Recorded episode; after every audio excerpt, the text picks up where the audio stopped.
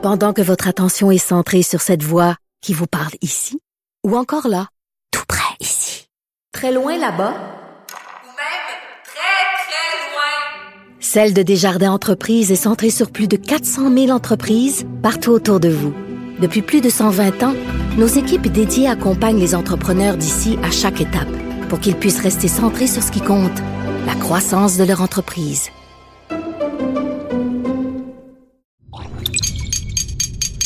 Cube Radio.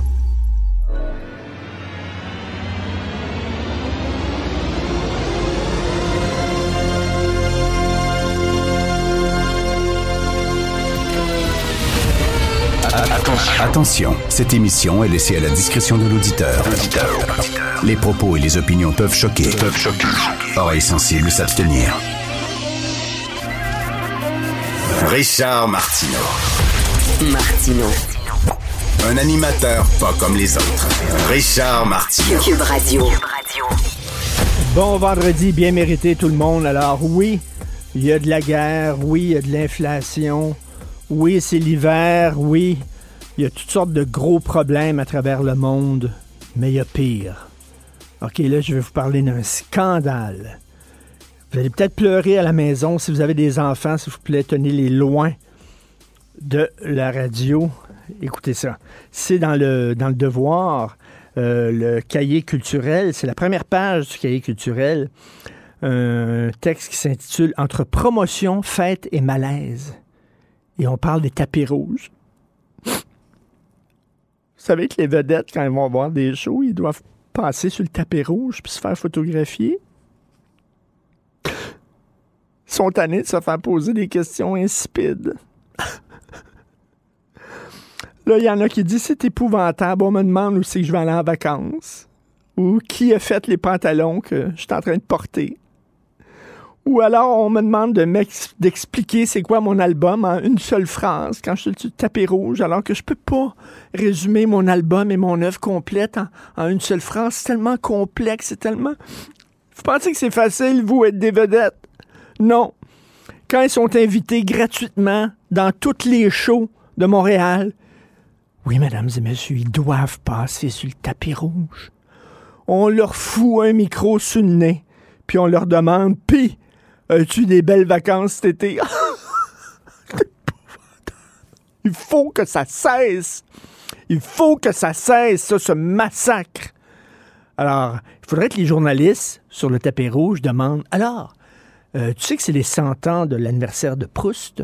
Est-ce que tu as lu À la recherche du temps perdu et qu'est-ce que tu en penses? Est-ce que tu préfères les Rougon-Macquart de Zola à la recherche du temps perdu? Euh, c'est ça qu'il faudrait demander aux vedettes. Ben non. Qu'est-ce que tu portes? C'est qui ton couturier? T'es épouvantable. Moi, je vous dis, si vos enfants veulent être des vedettes plus tard, non. Dites non à tout prix, parce qu'ils doivent subir cette torture. Autre texte dans le devoir aujourd'hui, c'est Aurélie Langto qui parle d'un backlash. Vous savez, le texte sur euh, le texte de la presse euh, et du euh, le reportage du 98.5 aussi, c'était conjoint 98.5 la presse, qui a remis un peu les choses, euh, les montres à l'heure, les pendules à l'heure concernant l'histoire de Julien Lacroix. Euh, et là, Aurélie Langto, dans le devoir, dit bon, on assiste à un backlash anti-féministe. Je le savais que ça, viendrait avec MeToo. On assiste à un backlash anti-femme. Non, c'est pas un backlash anti-féministe. On dit rien qu'il y a des dangers de dérapage, qu'il y a peut-être des gens, puis là, je décolle de l'affaire de Julien Lacroix, mais il y a peut-être des hommes qui peuvent être accusés à tort d'être des agresseurs et que le mot agression est trop large et recouvre autant des viols que des regards insistants, des blagues déplacées ou des crouses de mon oncle. C'est ça qu'on dit. J'avais entendu euh, récemment à la télévision une comédienne, Edith, Edith Cochrane, qui dit, on, lui demandait justement, ben, vous savez, il y a, il y a peut-être des hommes qui sont euh, qui vont être accusés à tort sur les médias sociaux, puis ça détruit leur carrière, ça détruit même leur vie de famille. Tu sais, ils ont des problèmes, les enfants veulent plus leur parler, euh, leurs femmes les quittent, etc. Ils sont persona non grata. Elle a dit, oh, c'est des dommages collatéraux. C'est tout, des dommages collatéraux. Puis si ça arrivait à son frère, si ça arrivait à son chum, si ça arrivait à son père, est-ce qu'elle dirait Oh, des dommages collatéraux? Ben oui, il va y avoir des gens, des gars qui vont peut-être, euh, ils auront plus de carrière, euh, euh, sera une erreur, ils vont tout perdre. Ben oui, mais qu'est-ce que vous voulez? Ça arrive, on fait pas d'omelette sans casser des œufs. Je suis désolé. Désolé, mais c'est grave. Et je trouve que c'était bien de remettre les montres à l'air. C'est pas un backlash antiféministe, absolument pas. Les gens disent oui, c'est important, MeToo, puis oui, c'est important, mais faites attention avec les tribunaux populaires parce que vous pouvez briser des vies. Et euh, c'est pas parce que ça arrive à un homme que c'est moins grave. Alors, Roulanto aujourd'hui a dit non, c'est du backlash antiféministe. Je suis désolé, absolument pas. Si c'est vrai qu'on aime autant qu'on déteste, Martineau, C'est sûrement l'animateur le plus aimé au Québec. Vous écoutez Martineau. Cube Radio. Cette affaire qui est complètement tirée d'un film d'espionnage. Pourquoi? C'est vraiment intéressant? On peut pas dire l'inverse. Donc, la drogue, c'est non. Un journaliste d'enquête, pas comme les autres. Félix Séguin. Alors, euh, Félix, euh, écoute, euh, ce joueur de basketball qui fait la première page du euh, Journal de Montréal aujourd'hui, euh, encore un coach dénoncé, euh, abus physique, harcèlement psychologique, porno. C'est absolument dégueulasse. Et relations sexuelles, c'est euh, une des histoires les plus euh, importantes de notre saison euh, à JE et nous la devons beaucoup euh, à Maude Boutel, à notre collègue journaliste à la recherche qui a fait un travail minutieux, qui a fait un travail sensible aussi, entre autres avec un, un groupe de ces femmes qui ont choisi de dénoncer leur ex-entraîneur, Danny Vincent, un entraîneur de la Mauricie qui depuis 30 ans euh, sévit dans les ligues amateurs féminines. On fait cette histoire-là aujourd'hui parce qu'elle a deux chapeaux. C'est le chapeau euh, de cet homme que euh, l'on accuse de harcèlement psychologique, que l'on accuse d'agression physique, que l'on accuse d'inconduite sexuelle. Et aussi, l'autre chapeau de cette histoire, c'est celui que portent les adultes responsables dans des institutions d'enseignement public qui auraient pu faire quelque chose et qui ne l'ont pas fait. C'est ce qui a permis à Danny Vincent pendant 30 ans de faire plusieurs victimes.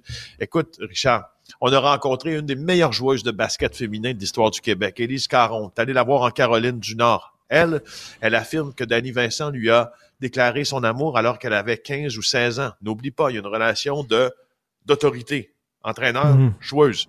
Et euh, à, à ses 18 ans, alors qu'elle est encore sa joueuse, elle dit, j'ai une relation sexuelle avec lui, mais je ne veux pas ça. À rebours, elle- son consentement était vicié. La loi, d'ailleurs, le dit qu'on peut vicier un consentement quand on a euh, une position d'autorité envers quelqu'un. C'est plus compliqué que ça. Là, je te exactement, je te citerai pas, mais on a beaucoup de témoignages dans l'émission ce soir. Euh, que, donc voici un extrait d'ailleurs. J'ai été sous l'emprise de Danny Vincent lorsque j'étais très jeune et encore naïve. Après un court moment, la manipulation, le harcèlement psychologique, les mensonges, les tapes sur les fesses, le gueulage, etc., étaient rendus normal pour moi. Dans le fond, nos pratiques, euh, c'était c'était beaucoup. euh, on se faisait crier après tout le long. c'était de l'humiliation temps plein. C'est beaucoup des, des insultes, des propos à 2 cm de notre visage, qu'on se fait postillonner dans le visage en se faisant crier après, comme quoi qu'on. Deux de pique, deux de quotient, euh, qu'on est conne, qu'on est stupide, qu'on sait pas jouer au basket, qu'on qu'on sera jamais bonne. Plusieurs sont sous son emprise et quand elles en sortent, elles en paient les conséquences. Une fois, je suis dans le bureau de l'entraîneur. Euh, puis il y a possiblement une confrontation parce que là, il, a- perd le contrôle. J'étais en train de me perdre parce que je suis en train de m'en sortir. Donc, il prend le téléphone fixe du bureau, il prend, puis il me lance au visage.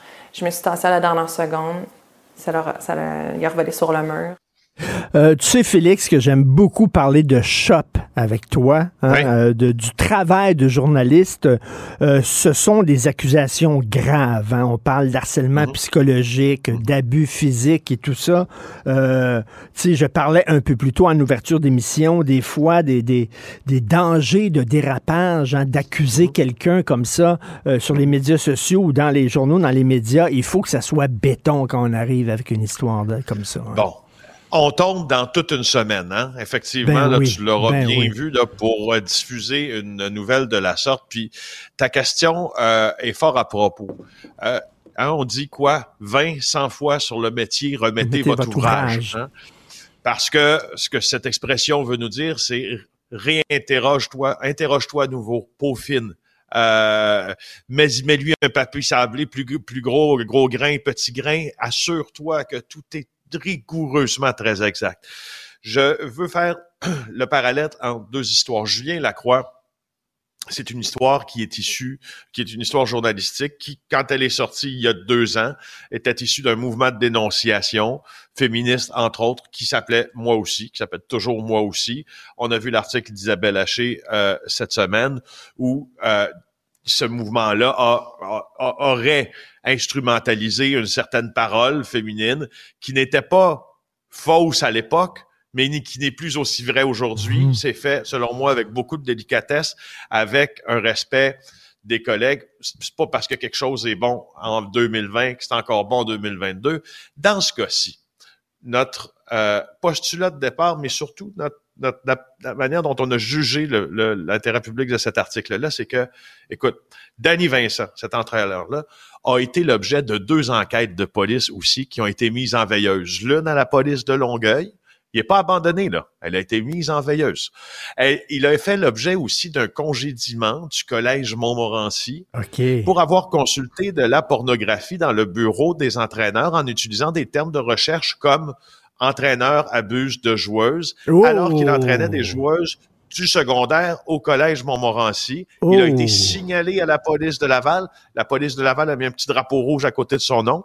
Et, euh, et, et les femmes que nous avons euh, rencontrées, on a fait un effort euh, pour ne pas qu'elles se parlent avant qu'on les rencontre pour ne pas qu'elles contaminent le témoignage de l'autre. Alors, si tu veux me parler de shop, je te parle de la démarche dans ça. C'est comme ça qu'on a fonctionné. Parce que, tu sais, euh, ce gars-là, sa vie aujourd'hui explose. Là. Tu sais, Il y a des, je sais pas s'il y a des, une femme, je sais pas s'il y a des enfants, il y a certainement des voisins qui le regarderont plus pareil et tout ça. Donc, il faut vraiment s'assurer que, écoute, c'est des témoignages quand même. Là, Euh, et c'est important, si ce gars-là est entraîneur, euh, à un moment donné, il est en contact avec beaucoup, beaucoup de jeunes filles, euh, il faut que ça arrête. Là. Ben, c'est ça. Là, tu mets le mot, là, c'est les, les- les filles, ce qu'elles disent dans ça, c'est que, bon, sais, euh, elles ne veulent pas voir Danny Vincent euh, en prison. Elles ne veulent pas voir. Le seul but qu'elles poursuivent, c'est que Danny Vincent, parce que selon elles, elles sont devenues mères, hein, parfois, de famille. Elles ont vieilli, ces filles-là. Mhm. Elles ça m'apparaît inacceptable que Danny Vincent entraîne encore des jeunes filles. Euh, Richard, jusqu'à hier matin, Danny Vincent avait une clinique de basketball qui était prévue au cégep de Saint-Hyacinthe, samedi. Euh, et, encore là, je te le répète, nous, on a questionné des institutions publiques, puis écoute celle-là. Parce qu'évidemment, quand tu fais ça, parlons de shop encore, faut questionner tout le monde, tout le monde, tout le monde, leur donner une, une, chance logique euh, de répondre, le temps de répondre aux questions Mhm, aussi. mhm. On appelle au cég- cégep Édouard Montpetit, où les joueuses ont envoyé des courriels et des courriels et des courriels pour le dénoncer. On appelle au cégep Édouard Montpetit, il nous dit non, nous, c'est de l'histoire ancienne, c'est jamais arrivé, on n'a Ben jamais reçu ces courriels-là, on Ben les a en main. On retrouve la personne qui a reçu les courriels sur Danny Vincent qui dit on, on est on, ça ne fonctionne plus, on se fait harceler. La personne nous dit ben non, on- ça n'est jamais arrivé. Et là, on est allé la voir en lui disant, elle s'appelle Monique Magnan, avec les courriels en disant, écoute, là, je pense que tu es en train de nous monter, soit nous monter un bateau, soit que c'est rigoureusement inexact ce que tu nous dis ou tu nous induis en erreur. Fait qu'on a tout cette job-là à faire. Puis moi, je- j'insiste là-dessus, Richard. Les adultes, les adultes, c'est les adultes qui protègent les adolescents dans le sport amateur. C'est pas l'inverse. Mais comment ça se fait qu'il y a des plaintes qui ne sont pas prises au sérieux encore en 2022 et reçoivent des courriels d'étudiantes en disant il y a un problème avec ce prof-là? Et c'est pas pris au sérieux. Vraiment, c'est décourageant. Et euh, c'est inquiétant aussi de voir, là, tu sais, dans, dans le sport amateur, il y a beaucoup, beaucoup, malheureusement, d'histoires comme ça. Donc, c'est à regarder ce soir à JE, euh, bien sûr. Euh, et euh, on va lire ça dans le Journal de Montréal. Bon week-end bien mérité, Félix Séguin. Merci. Merci, au revoir. Merci. Salut. Si c'est vrai qu'on aime autant qu'on déteste, Martineau, C'est sûrement l'animateur le plus aimé au Québec. Vous écoutez Martineau. Cube Radio. Cube Radio. En direct à LCN. 45, on va rejoindre Richard Martineau à Cube Radio. Salut Richard. Salut, t'en souviens-tu des Noëls d'antan, les beaux Noëls d'antan? Oui. On va pouvoir en vivre un parce qu'à l'époque, qu'est-ce qu'on donnait à l'époque comme cadeau? Une orange. Je te vois On donnait ça. Oui. Là, c'est une laitue iceberg. C'est a ça. je- le budget pour ça. On est rendu là. On va donner des laitues iceberg. Moi, c'est ça que je vais mettre sous le sapin aujourd'hui. Là, veut dire, au prix que c'est. Là. On est rendu comme dans les années 40. Tu sais, là. Hey, j'ai Hey, J'espère que tu ne pigeras pas dans l'échange de cadeaux. Les gens vont pleurer en disant J'ai une laitue iceberg, je vais pouvoir enfin me faire un BLT qui a de l'allure. Ça n'a pas d'allure. On est rendu là. Ouais, sujet pas mal moins euh, réjouissant, Richard. Ce qu'on apprend sur les résidences pour aînés. On a parlé des Floralies, mais il y en a cinq résidences pour aînés qui sont sous tutelle. Écoute, cinq résidences pour aînés, euh, des résidences privées non conventionnées. hein, parce qu'on le sait, il y a des résidences euh, publiques, 100%, 100% publiques. Il y a des résidences euh, privées conventionnées, c'est-à-dire que gérées par des entreprises privées, mais en partenariat avec le public. Et c'est comme exactement comme des CHSLD publics. Et tu as les privés privés, c'est-à-dire les privés non conventionnés. Donc, écoute, cinq, c'est tellement mal géré, c'est tellement n'importe quoi. Il y a tellement peu de services. On voit des photos épouvantables, des, des- des cas de, de maltraitance et tout ça, qu'à un moment donné, le gouvernement euh, les a mis en tutelle. Et écoute, il va falloir, à un moment donné, Jean-François, que les gens qui euh, gèrent ces entreprises privées-là, parce qu'on va, on va pas se le cacher, c'est très lucratif. Ils font beaucoup d'argent. Ça coûte euh, assez cher vivre dans une résidence euh, privée pour personnes âgées. Euh, ma mère vit dans une résidence, puis c'est pas donné. Et euh, ils font de l'argent parce que on manque de profs au Québec, on manque de policiers, on manque d'infirmiers, mais moi te dire quelque chose, on manque pas de vieux. Il y en a des personnes âgées. Il y en a beaucoup. Ils ont besoin d'un endroit où rester. C'est très, très lucratif. Écoute, là, on a ces temps-ci l'histoire de ce propriétaire de plusieurs habitations pour personnes âgées qui possède un jet privé. OK? Puis qui donne à sa famille 1,5 million de dollars par mois à sa famille pour te dire à quel point c'est extrêmement lucratif. Il va falloir que ces gens-là sachent que c'est pas n'importe quoi. Là. Ils vendent pas des tapis. Là. Ils ont une responsabilité sociale. Tu sais, l'oncle de Spider-Man, quand tu as des gros pouvoirs, tu as de grosses responsabilités. Ces gens-là ont une Ouais. grosse responsabilité. Là. On, leur, on leur dit prenez soin de nos parents, s'il vous plaît. Nos on doyens, pas nos doyennes, à qui on doit le respect, qui ont bâti le tout Québec qu'on connaît aujourd'hui, et puis qui, euh, pour certains, se retrouvent dans des situations extrêmement difficiles. Puis eux autres, c'est comme, ah ouais, paye ton loyer, puis on s'en fout, puis euh, la- l'argent rentre, puis on va s'acheter un jet privé, puis on va, on va partir sur une ballonne, puis tout ça. C'est pas comme ça. Il va falloir aussi que ces gens-là, tu sais, qu'on dise que c'est un crime grave. C'est un crime grave là, d'avoir une mai- d'avoir des maisons comme ça et de traiter des gens comme si c'était des boîtes de carton. Là. À un moment donné, ça n'a aucun sens. Donc, euh, euh, heureusement que maintenant, il y a ce pouvoir-là du gouvernement d'arriver là, puis de mettre ces résidences-là en tutelle. On prend ça au sérieux, mais c'est vraiment absolument choquant ce qui se passe avec eux autres. Faut remettre de l'ordre là-dedans. Et parlant de remettre de l'ordre, euh, on fait le grand ménage chez Twitter, vague de départ. Hein?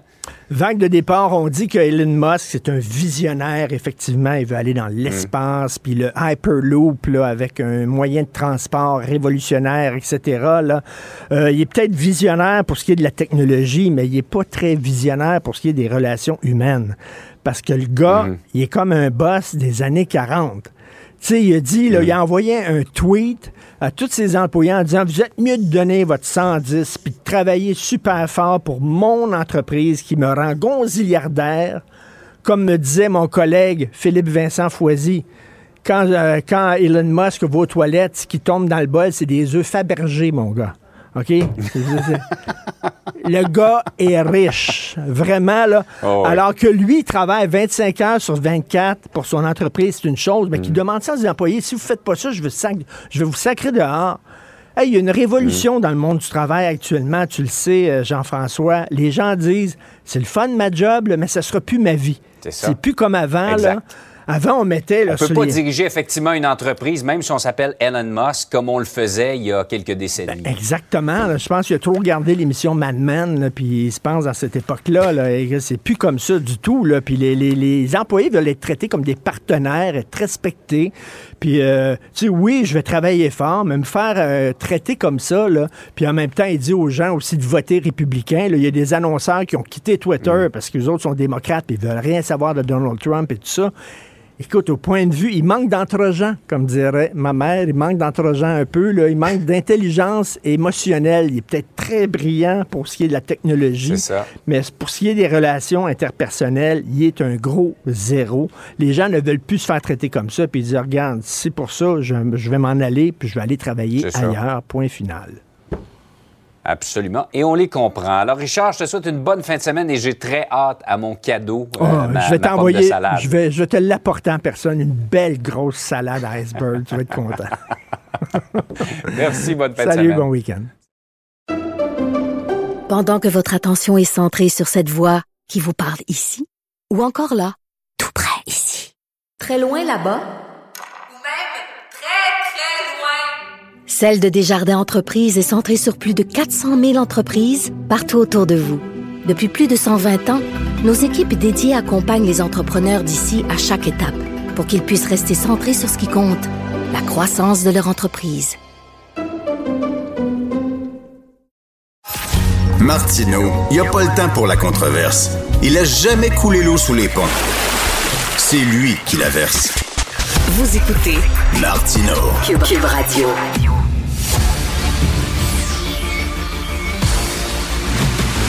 Jean-François Lisée, On va juste dire qu'on est d'accord. Thomas Mulcair. Je te donne 100 raison. La rencontre. C'est vraiment une gaffe majeure. Tu viens de changer de position. Ce qui est bon pour Pitou est bon pour Minou. La rencontre. Lisée.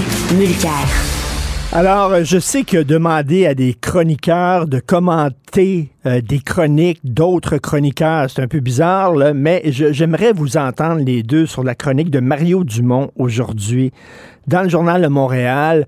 Euh, euh, je vais commencer par Tom, où il dit que le PQ, soudainement, dit Ah, nous autres, on veut être reconnus, on veut être reconnus comme un parti officiel, même si on n'a pas les députés nécessaires. C'est drôle parce que quand la, quand, euh, l'ADQ demandait la même chose, le PQ voulait rien savoir. Ah, là, là, Tom, qu'est-ce que t'en et- penses? et moi, ce que j'apprécie le plus dans cet article, cette chronique délicieuse de Mario Ben Dumont, oui. c'est qu'il ne frappe pas trop fort sur la cible. Il, il dit à la fin, vous savez, dans la vie, quand on a le, le contrôle d'une situation, vaut mieux être généreux. On ne sait jamais quand ça va être notre tour de demander quelque chose.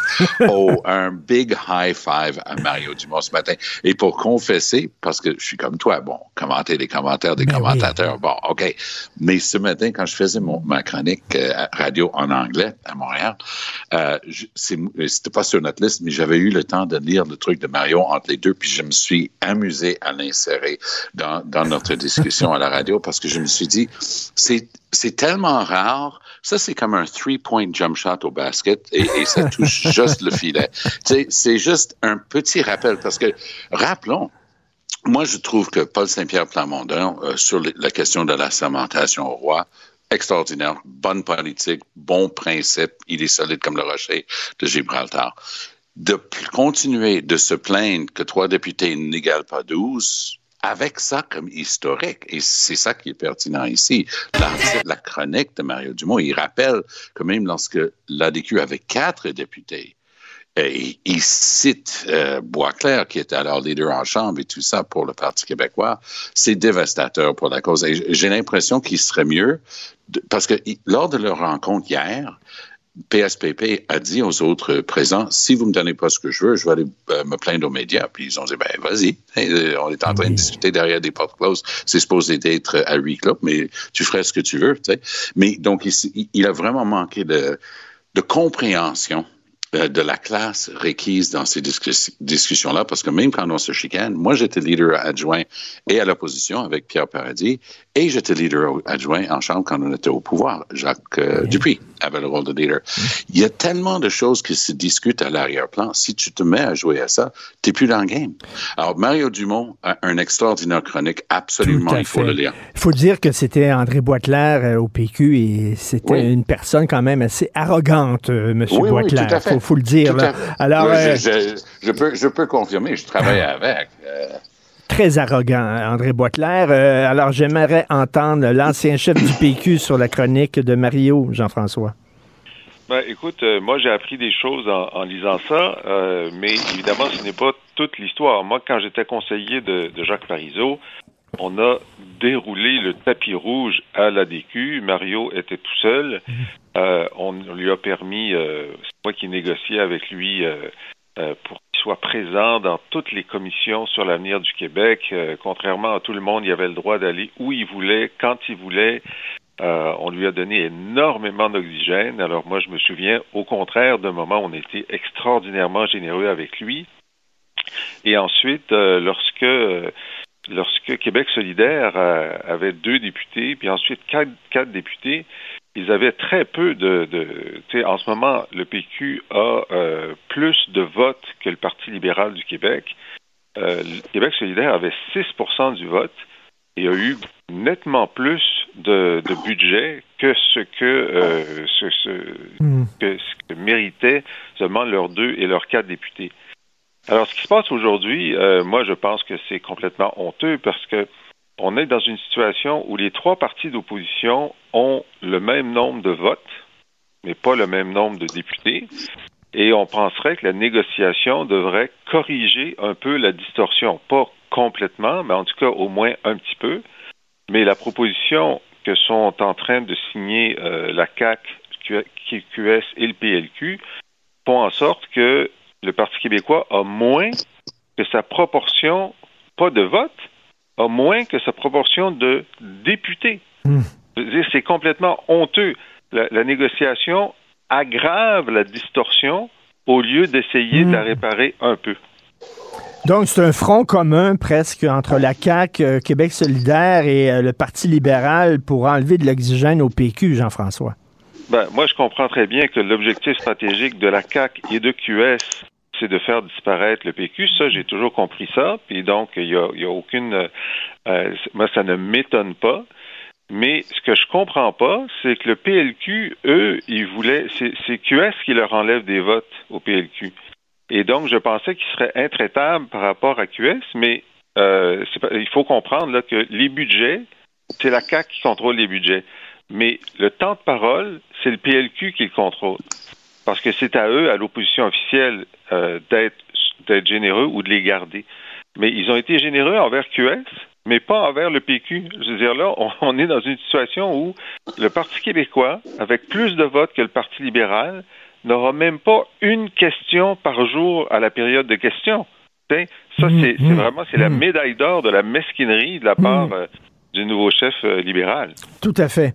Euh, Tom, parlant de commenter des commentateurs, tiens, euh, on sait qu'il y avait, on sait qu'il y avait les, les, les futurs euh, profs euh, qui se plaignaient de, en disant que leur leur euh, test de français écrit était trop était trop sévère, trop difficile. Et les infirmières aussi là, qui disent que le, le nouvel examen d'admission est trop difficile. Joseph Facal a écrit arrêtez de vous plaindre, bon Dieu, arrêtez de vous plaindre. Toi, non, tu prends pour les infirmières dans ce débat-là. En fait, oui, parce qu'il y a 35 ans, euh, j'ai eu l'honneur d'être nommé président de l'Office des professions du Québec, fonction que j'ai occupée pendant les six, euh, prochains, les six années après ça. Et je connais bien euh, ce dossier-là. Et il y a quelqu'un qui s'appelle André Garriépé, qui occupe une fonction très officielle. Il est indépendant, bien qu'il relève administrativement de l'Office des professions, mais lui, il est totalement indépendant. Il possède tous les pouvoirs d'un commissaire au terme de la loi sur les commissions d'enquête, et lui, il est en train de mettre son nez là-dedans. À l'époque, la présidente de l'Ordre des infirmières traitait celle qui sortait des cégeps d'infirmières techniciennes. L'examen en question n'est pas un examen objectif. C'est un examen où on te propose une série de réponses. Elles peuvent être toutes bonnes, mais elles veulent que tu trouves celle que la personne qui a préparé l'examen considère la meilleure, pour, pour le dire en tête à claque, la plus bonne. Et c- ça marche pas, le- leur manière de faire. Donc, c'est impossible. Tu as un système basé sur un règlement obligatoire de chaque ordre sur les diplômes donnant accès, programme ardu, vérifié, agréé.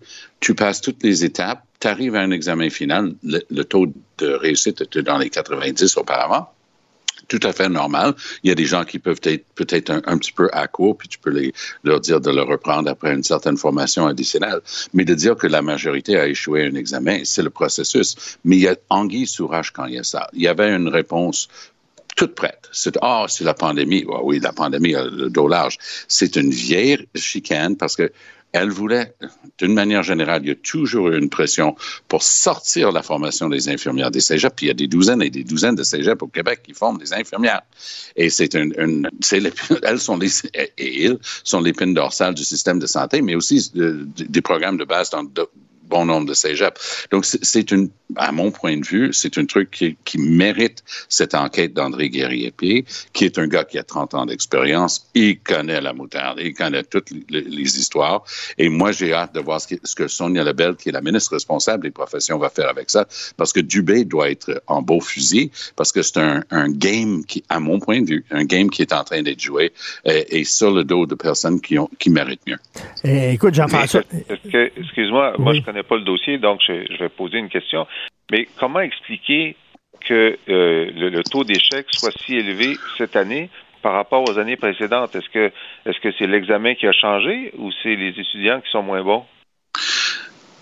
C'est la manière de construire l'examen qui conduit de plus en plus à une évaluation aléatoire. Parce qu'on n'est pas en train de dire, ben, il y a tel pourcentage euh, qu'il faut mesurer de telle concentration de telle affaire. On est en train de dire, voici une présentation clinique et voici des options possibles de, de, de comment euh, le résorber. Depuis que j'ai écrit ce papier, il est paru ce matin, il faut voir les documents que je reçois de, personnes, mais avec des, niveaux de performance absolument extraordinaires. Puis quand tu donnes à un autre professionnel le dernier mot là-dessus, il y a toujours une crainte qu'il y a une réaction corporative et pas une réaction de protection du public. Et je crois que c'est ça que va découvrir André Garriépé ici.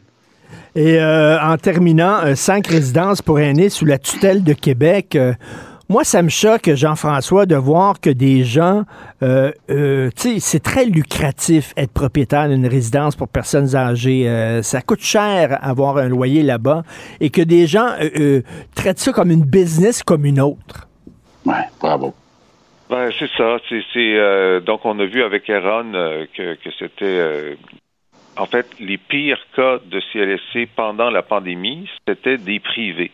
Des CLSC privés non conventionnés. Alors là, il y a eu un, débat. Est-ce que toutes les CLSC devraient tous être conventionnés? Il y a même eu un moment où, euh, où M. Legault a dit on va tous les nationaliser, on va tous les mettre dans le réseau. Ça, il a abandonné cette idée-là, mais il veut tous les conventionner. Euh, c'est clair que le statu quo n'est pas euh, n'est pas acceptable et que on devrait on devrait arrêter de, de trouver ces choses-là a posteriori. Heureusement, la tutelle existe parce que des signalements ont été faits et que le gouvernement a, a agi, mais c'est toujours a posteriori. Il faut que Hmm. faut faire en sorte que exactement euh, l'inspection avant avant que ça dégénère Ah, puisse éviter exactement. la maltraitance. Oui, et c'est une obligation qui incombe au gouvernement. On donne des permis pour ces résidences-là. Un permis est toujours assorti de conditions. Mais comme d'habitude, nous, on laisse tomber une fois que c'est livré. On ne fait pas les inspections. Bon, hier, notre nouvelle ministre est en train de dire oui. Sonia Bélanger dit oui, il va y avoir des inspections, puis des inspections sans préavis. Ce qui est exactement ce qu'il faut faire. Aux États-Unis, aux années 80 et 90, il y a eu scandale après scandale. Ce sont les États qui livrent les permis pour, pour les résidences, les nursing homes, qu'ils appelaient. Et moi, j'étais président de l'Office justement à l'époque, puis mes vis-à-vis dans les États américains étaient en train d'échafauder, de mettre en place toute une structure de réglementation et d'inspection pour les nursing homes parce que c'était devenu un scandale. Mais ici au Québec, après la résidence Heron, moi, je suis content qu'on ait quelqu'un Mm. comme Sonia Bélanger qui soit là. Elle a énormément d'expérience. Des deux qu'elle a visés, là, les Florelli qui sont à la salle et à la chaîne, ça, c'était dans son ancien territoire. Lorsqu'elle était haut fonctionnaire de, de la santé. Donc, elle connaît justement ce qui se passe. Bravo. C'est une sorte de tutelle, mais c'est pas une business, c'est pas un garage où on, on installe des pneus, là. On est en train de parler d'êtres humains. Malheureusement, Ben, beaucoup justement. de familles les, les parquent là-bas, puis ils les oublient. Mais il faut, il faut absolument les inspecter. Et la plupart font une super bonne job. Et- et- Mais il y en a pour qui ils vont serrer le, euh, squeezer le citron tout ce qu'ils peuvent pour faire plus de bacon. Et j'espère que le gouvernement va leur envoyer la facture parce que ça, ça coûte cher une Mais c'est ça tutelle qu'il et faut j'espère que faire. les autres vont payer Mais pour c'est ça. ça qu'il faut faire. Ben oui. Exactement, Richard. Ben oui. Alors, merci beaucoup à vous deux. Allez. merci. Bon week-end vendredi. bien mérité. Bye. Bon vendredi. Bye, si bye. vous voulez euh, lire les commentaires de Jean-François Lisée sur l'actualité ou alors écouter son balado, excellent balado, je suis abonné à ça. C'est comme avoir Jean-François Lisée comme prof d'histoire. C'est un super prof. Il vulgarise de façon extraordinaire l'histoire du Québec. En plus, il est très drôle et il commente l'actualité dans son balado. Allez sur la boîte Joignez-vous à la discussion. Appelez ou textez le 187 Cube Radio 1877 827 2346.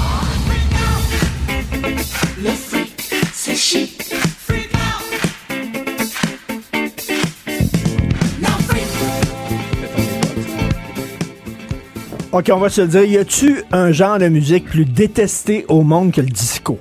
On va se le dire, dans toute l'histoire de la musique, depuis le premier, la première note qui a été émise par un, bonhomme des cavernes qui a trouvé, je sais pas, un roseau, il a fait des trous dedans, il a soufflé, puis ça a fait une note, jusqu'à aujourd'hui. Le disco est souvent très détesté. Je me souviens aux États-Unis, euh, dans les années 70, il y avait, il y avait des centaines euh, de jeunes gens qui s'étaient euh, rassemblés dans un stade et qui avaient brûlé des milliers de disques euh, disco, disco Sox. Ben, il y a une série qui va commencer, Charles, euh, jeudi. Oui, 24 novembre, 21h. Ce jeudi à TVA qui va redonner ses lettres de noblesse au disco et surtout qui va vous rappeler que Montréal est une plaque tournante du disco, du mouvement disco. Et ça, j'ai appris ça en regardant ça. C'est passionnant. C'est tellement bon, cette série-là. Euh, j'ai appris ça que le Limelight, OK, pour ceux qui sont un peu plus vieux, le Limelight, c'était le gros bar, là, sur pile, euh, pour Stanley. euh, Stanley, excuse-moi, le gros bar disco. C'est ouvert avant le Studio 54. Tu sais, quand on dit le disco, le disco, c'est Studio 54 à New York. Tu le Limelight était ouvert avant. Et les gens de New York euh, venaient à Montréal pour aller danser au Limelight. Euh, Il y a Charles Gervais qui a réalisé cette série-là. C'est un ancien réalisateur, un des deux réalisateurs des Francs-Tireurs. Au cours des dernières années, j'ai travaillé avec Charles, extraordinaire, fantastique, un gars brillant, super réalisateur. Et c'est lui qui réalise cette série-là, Disco. Salut Charles. Salut. J'ai regardé le premier épisode hier et j'arrêtais pas de rire, ça me faisait triper, c'est le fun au bout. Quand je disais que c'est une c'est un genre de musique qui est détesté, c'est vrai, hein? Il y a des gens qui détestent le disco en disant c'était quétaine. Tu sais, c'est arrivé, c'était à l'époque du rock progressif. Puis là, les gens qui écoutaient du Yes puis du Genesis étaient bien intelligents, puis étaient bien profonds. Puis quand le disco est arrivé, c'est comme hier caca. Ben, c'est clair, moi, quand on m'a appelé la première fois, un producteur qui m'appelle Hey Charles, j'ai quelque chose pour toi. J'ai une série sur le disco. Bon, j'ai, un, peu- sursauté. Je connaissais pas grand chose, là, tu sais, à part YMCA, tout ça.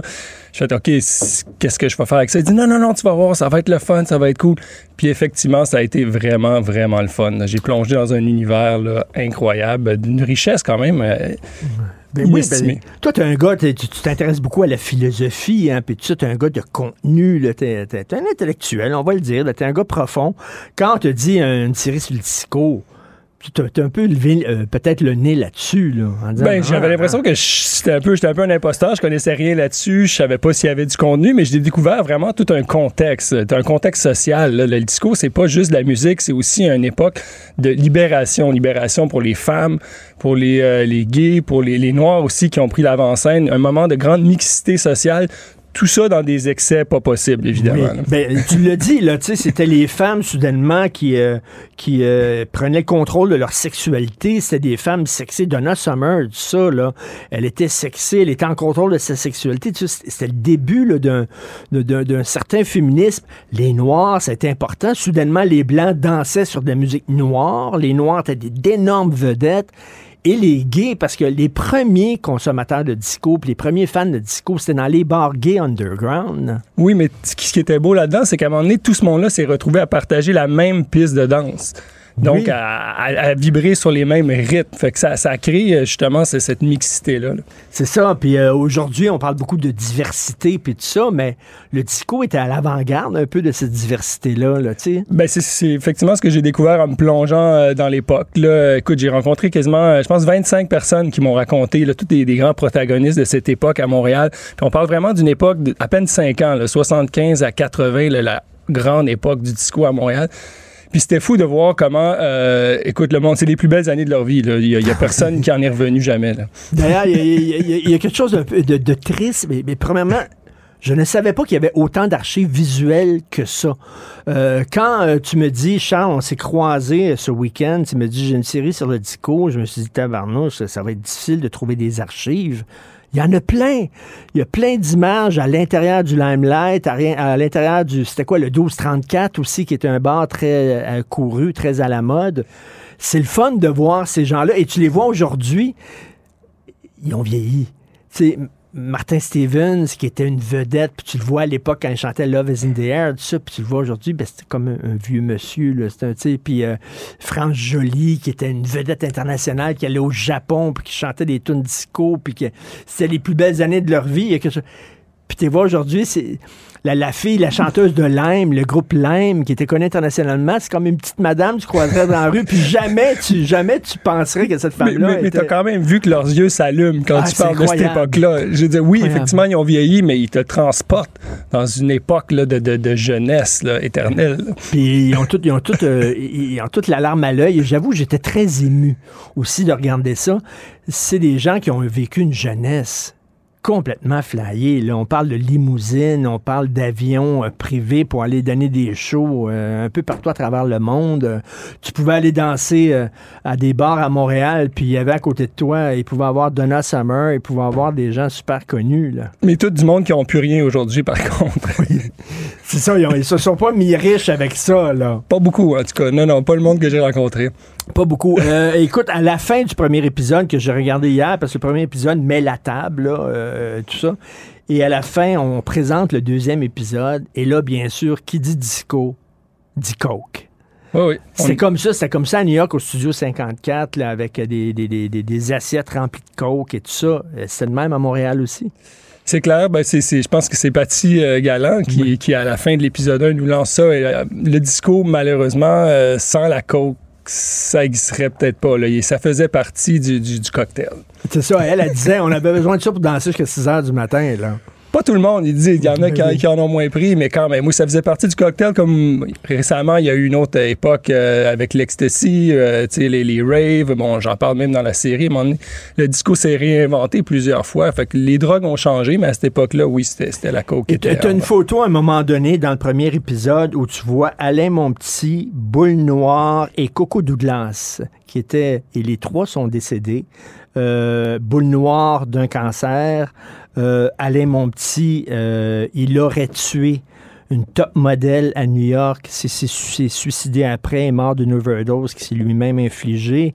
Euh, Coco Douglas, c'est le sida, je crois, je crois qu'il est décédé du sida, qui était un chroniqueur très connu. C'était aussi les excès de cette époque-là. Là. On, on rencontre aussi une très, très belle rencontre, peut-être une des rencontres les plus marquantes pour moi puis pour l'équipe. Martin Steven aussi, qui est un, un être humain extraordinaire, mais tellement affaibli aujourd'hui, puis encore euh, très généreux de sa personne. Il nous raconte toute l'histoire, mais oui, il a, il a brûlé la chandelle par les deux bouts. Love is in the air, là, on le connaît tous, ce Christy là Love is in the air, ça a été un succès international. là. Le petit Martin Steven, je sais pas d'où il venait, Laval, je sais pas trop où, là, il est devenu soudainement catapulté comme une vedette internationale en, en deux jours quasiment. C'est clair, c'est clair complètement. Puis ils s'en sont jamais remis. Et, et donc, il raconte, lui, ses, ses années d'excès, puis tout ça? Ben oui, il nous raconte euh, vraiment comment à un moment donné, euh, écoute, euh, c'était soit tu étais payé le fond en argent ou en coke, tu avais toujours le choix. Et puis euh, certains prenaient la coke, d'autres l'argent, puis à un moment donné, ben, tu te rendais compte que c'était plus possible de continuer. Il- lui, il nous disait que ce qui l'a sauvé, c'est à un moment donné, il allait faire des spectacles au Chili, c'était Love is in the Air qui était rendu avec une version espagnole. Puis euh, il, il était sur l'avion tellement high qu'il a dit OK, c'est plus possible, il faut, faut Ah que j'arrête ça. Là, là. Ah oui, c'était trop, là. C'est trop, fallait, fallait qu'il décroche. Et t'interviews, bien sûr, Guy, Guy Aubry. Guy Aubry, la voix, l'homme à la voix testiculaire. Guy Aubry, tu peux pas avoir plus une voix de radio que ça. et qui dit à l'époque, bien sûr, lui, Alain Monpetit, Coco Douglas, qui était un chroniqueur vedette, jet-setter, et les autres passaient d'un bar à l'autre parce que les bars, c'était important de dire venez nous voir, il y a Alain mon petit ici, il y a Guy Aubry, il y a Coco Douglas, et ça, ça attirait le monde. Et là, ces trois-là étaient là peut-être 5 ou 10 minutes dans le bar, faisaient 5 ou 6 bars par soir, se promenaient d'un bar à l'autre pour faire de la promo comme ça. C'est Guy Aubry, venez nous voir. Et euh, étaient super payés, d'après moi, en dessous de la table. Puis euh, un petit, deux, trois lignes, puis après ça, tu partais, puis euh, était sur le party. C'était cœur, hein? Puis, un que t'as pas rencontré encore parce qu'il arrive plus tard dans la série, c'est Lucien Franqueur, un espèce de, de contre-emploi assez drôle parce que même s'il haïssait le disco pour mourir, il était animateur radio à l'époque et il a fait ce genre d'ac- d'action-là. là. Il allait dans les discothèques allumer les parties à son grand désespoir. Écoute, euh, Lu- Lucien, c'est un ami à moi, donc euh, écoute, il me racontait des histoires complètement délirantes. Il y avait une émission de radio à l'époque, puis à un moment donné, il est parti sur une ballonne, euh, coke, puis tout ça. Il s'est ré- il s'est réveillé. Quatre jours plus tard, il était dans un motel avec deux filles, puis euh, tu sais, ça faisait quatre jours qu'il qu'il animait plus son show de radio parce qu'il était c'était ça, là, vraiment. Là. Et d'ailleurs, Paty Galland a dit euh, il y en a qui sont morts. Il y en a là, vraiment qui peuvent plus euh, parler aujourd'hui parce que euh, ils ont trop ils ont trop fait la fête. Oui, oui, ben on a essayé de présenter tout ça, là, pour pas juste les excès. On réfléchit aussi un petit peu à qu'est-ce que ça a amené. Mais c'est- une série qui, effectivement, les gens sont livrés sans tabou. Euh, on apprend plein d'affaires. Euh, J'ai vraiment tripé à la, à la tournée. Écoute, on a tourné ça, nous autres, pendant le, le- le pire de la pandémie, quasiment. Ah là, oui. le- pendant l'espèce de tunnel, le printemps 2021, tout était fermé, couvre-feu. Nous autres, on tournait ça dans toutes les discothèques fermées de Montréal. Euh, on avait nos petits papiers, là, sauf conduit, pour euh, rentrer à la maison parce qu'on n'avait pas le droit d'être là. Fait que ça a été une belle lumière euh, pour nous tous pendant le tournage, puis je pense que ça, ça paraît aussi à Ben oui, là. ben, c'est une, c'est une contradiction totale parce que tu parlais, tu faisais une série sur les gens avaient pas de masque, les gens étaient collés les uns les autres, tout le monde baisait avec tout le monde, la coke et tout ça, alors qu'on était dans une période hyper grise, on pouvait même pas se toucher. Ah non, on n'avait même pas le droit de circuler après 8 heures. Après, On avait notre papier Hey. là, pour, euh, pour au cas où que la police nous arrêtait. Euh, non, c'était c'était fascinant. là. Dans, dans toutes les discothèques fermées, qui ne savaient même pas s'ils allaient réouvrir. Fait- ça a été compliqué des fois de trouver c'était qui le patron euh, euh, tu sais, pour nous, nous ouvrir les portes. Les- Les places avaient été carrément abandonnées. Des fois, il y avait encore des vieux drinks qui traînaient ces tables. Euh, Mais c'est ça, d'ailleurs, moi je pensais que c'était fermé, le, ben, le Limelight, que le, le- building avait été euh, démoli ou quoi que ce soit, mais, mais tu, vois là avec les deux copropriétaires, les gars qui étaient propriétaires du Limelight vivent encore aujourd'hui. C'est comme des petits messieurs, là. Jamais tu tu croirais en disant que ces gens, ces gens-là ont fait le party comme des fous, là. Tu sais, ça nous rappelle aussi, des fois, on voit des personnes âgées dans la rue. Puis on n'imagine pas la jeunesse qu'ils ont eue. Ces gens-là étaient comme nous autres quand on avait 20 ans. Ils étaient sur le party, puis il y avait du fun, puis tout ça, et ça, ça remet en... Ça remet en... Je pense que dans l'épisode 1, on nous parle même de toutes sortes de monde qui étaient au Limelight, dont Robert Bourassa ou euh, ce genre qu'on sus- suspecterait pas. Non? Il dit Robert Bourassa, il, il allait là tous les dimanches danser au Limelight, Robert Bourassa, tu sais, à côté de Patty Galland, puis tout ce monde-là. Euh, et donc, le Limelight existe, ben, je veux dire, le lieu est encore là parce que on va visiter le lieu où était le Limelight avec les deux pr- copropriétaires qui, visiblement, ça faisait des années qu'ils n'étaient pas rentrés là. Complètement. Le, le Limelight, euh, bon, c'est le premier étage, c'est chez Paré, mais après ça, les, les- au trois, deuxième et troisième étage, il n'y a, plus rangé, il y a plus rien. En fait, ça a été d'autres discothèques qui ont fermé, mais ça faisait, quand on est à l'île, là, ça faisait à peu près trois ans que ça n'avait pas été ouvert. là. OK, c'était euh, sur le lieu où il y a chez Paris présentement. C'est là, ouais, c'est là. Eux autres, il y avait les trois étages à l'époque, puis bon, il y avait différentes ambiances. Euh, le Limelight comme tel, c'était vraiment le deuxième et le troisième. Et aujourd'hui, bon, il y a encore chez Paris au premier, mais les autres étages sont, sont vides. OK, mais ça, c'est drôle parce qu'il dit euh, quand tu n'étais pas tellement connu, tu pouvais rentrer au premier étage. Pour passer au deuxième étage, qu'il fallait que tu sois un petit peu plus VIP, un petit peu plus euh, extravagant dans ton look. Puis le troisième étage, là, ça, c'était très, très VIP. Il fallait que tu sois déguisé, il fallait que tu sois vraiment spectaculaire pour rentrer là. C'est clair. Puis, puis les grandes vedettes qui allaient faire leur show, mettons, euh, au forum à l'époque, ben, ils passaient par en arrière directement au troisième. Écoute, c'est- une série vraiment tripante euh, euh, et c'est un rayon de soleil, vraiment, cette affaire-là. Est-ce que tu te doutais que Montréal était si importante? Parce que quand on, on pense à cette époque-là, on pense à New York, bien sûr, à Londres, etc., mais pas Montréal. Pourtant, Christy, c'était une plaque tournante, Montréal. Complètement. Puis ben, c'est sûr, on s'en doute pas, mais on nous l'a confirmé et reconfirmé. Là.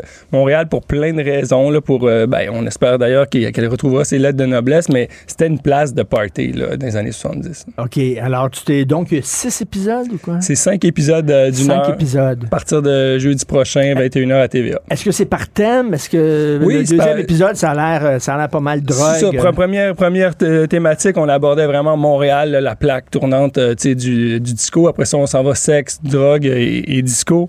Éventuellement, on va s'intéresser au côté sombre de l'industrie du disco, le côté, euh, tu sais, le monde qui s'en ont pas remis, euh, les, les- les- les gérants un petit peu euh, crapuleux, l'ADN du disco, puis finalement, on finit vraiment sur le disco. Et, le disco est mort, mais il, il n'est pas mort, en fait. Vive le disco. Est-ce qu'il y avait du crime organisé là-dedans? Ou... Oui, oui, oui, clairement. La mafia, ben, comme dans tous les bars, était, était partout. Puis ben, c'est eux qui vendaient la coke dans les clubs. là. Ah, c'est ça. Puis euh, les, les gens pouvaient sniffer à la, à la vue de tous. Là. Euh, ils se Sauf, cachaient pas sauf- ben, là. sauf les propriétaires du Limelight nous disent qu'on n'avait pas le droit.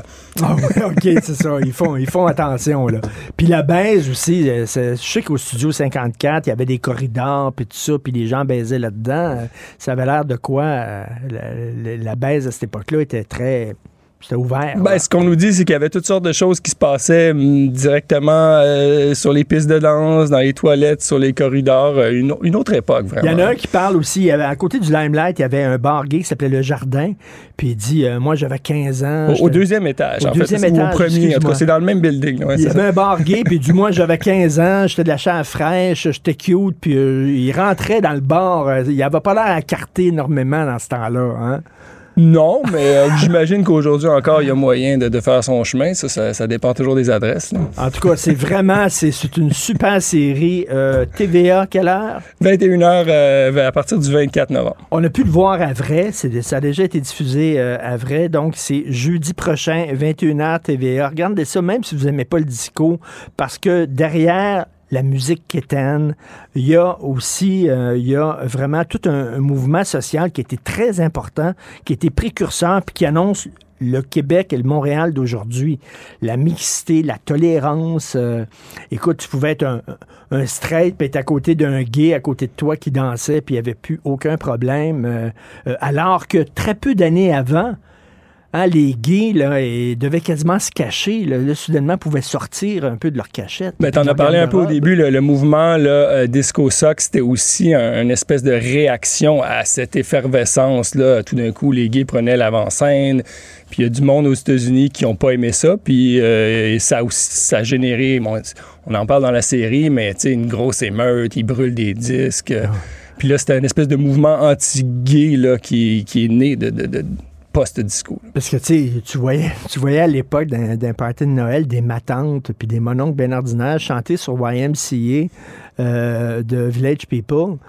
Puis moi, je me disais tout le temps, est-ce qu'ils ont écouté les paroles de cette In the Navy aussi? Hey, t'es jeune, rentre dans, rentre dans la, la- la marine américaine, tu vas te faire plein d'amis, entre guillemets, tu vas élargir le cercle de tes amis dans les deux sens. Euh, je me disais, tu sais, est-ce que ma tante, elle comprend les paroles quand elle fait les, les- les gestes et tout ça, ça tourne.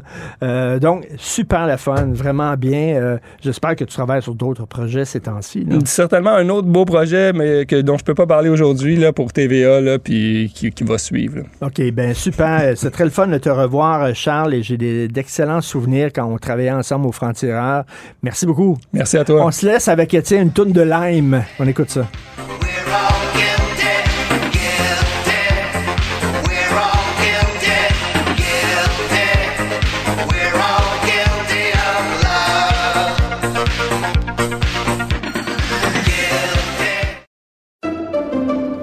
Pendant que votre attention est centrée sur vos urgences du matin, vos réunions d'affaires du midi, votre retour à la maison ou votre emploi du soir, celle de Desjardins Entreprises est centrée sur plus de 400 000 entreprises à toute heure du jour. Grâce à notre connaissance des secteurs d'activité et à notre accompagnement spécialisé, nous aidons les entrepreneurs à relever chaque défi pour qu'ils puissent rester centrés sur ce qui compte, le développement de leur entreprise.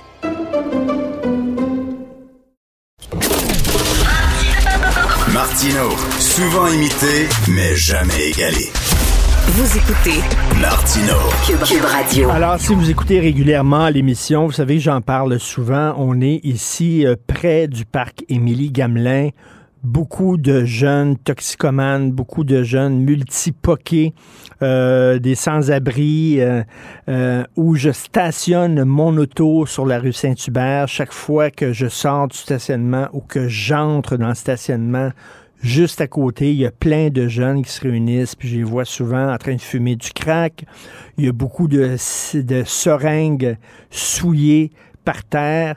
Il y a beaucoup de misère dans ce coin-ci. Il y a beaucoup de, de- de consommateurs de drogue. Et euh, on le sait, on en parle aussi, la crise des opioïdes, là, euh, ça coûte pas cher et c'est euh, très dangereux. Nous allons en parler avec un, un travailleur de rue, c'est l'abbé Claude Paradis, euh, un abbé qui s'appelle Monsieur Paradis. Faut, faut le dire, c'est vraiment, le gars porte son nom. Claude Paradis, les fondateurs de l'organisation Notre-Dame de la rue. Bonjour, euh, Monsieur Paradis. Oui, bonjour, monsieur. Alors, c'est, vous avez un nom vraiment euh, qui, qui, qui va très bien à votre, à votre Oui, profession. euh, Hein? Et que oui. Euh, c'est quoi Notre-Dame de la rue, Monsieur Paradis?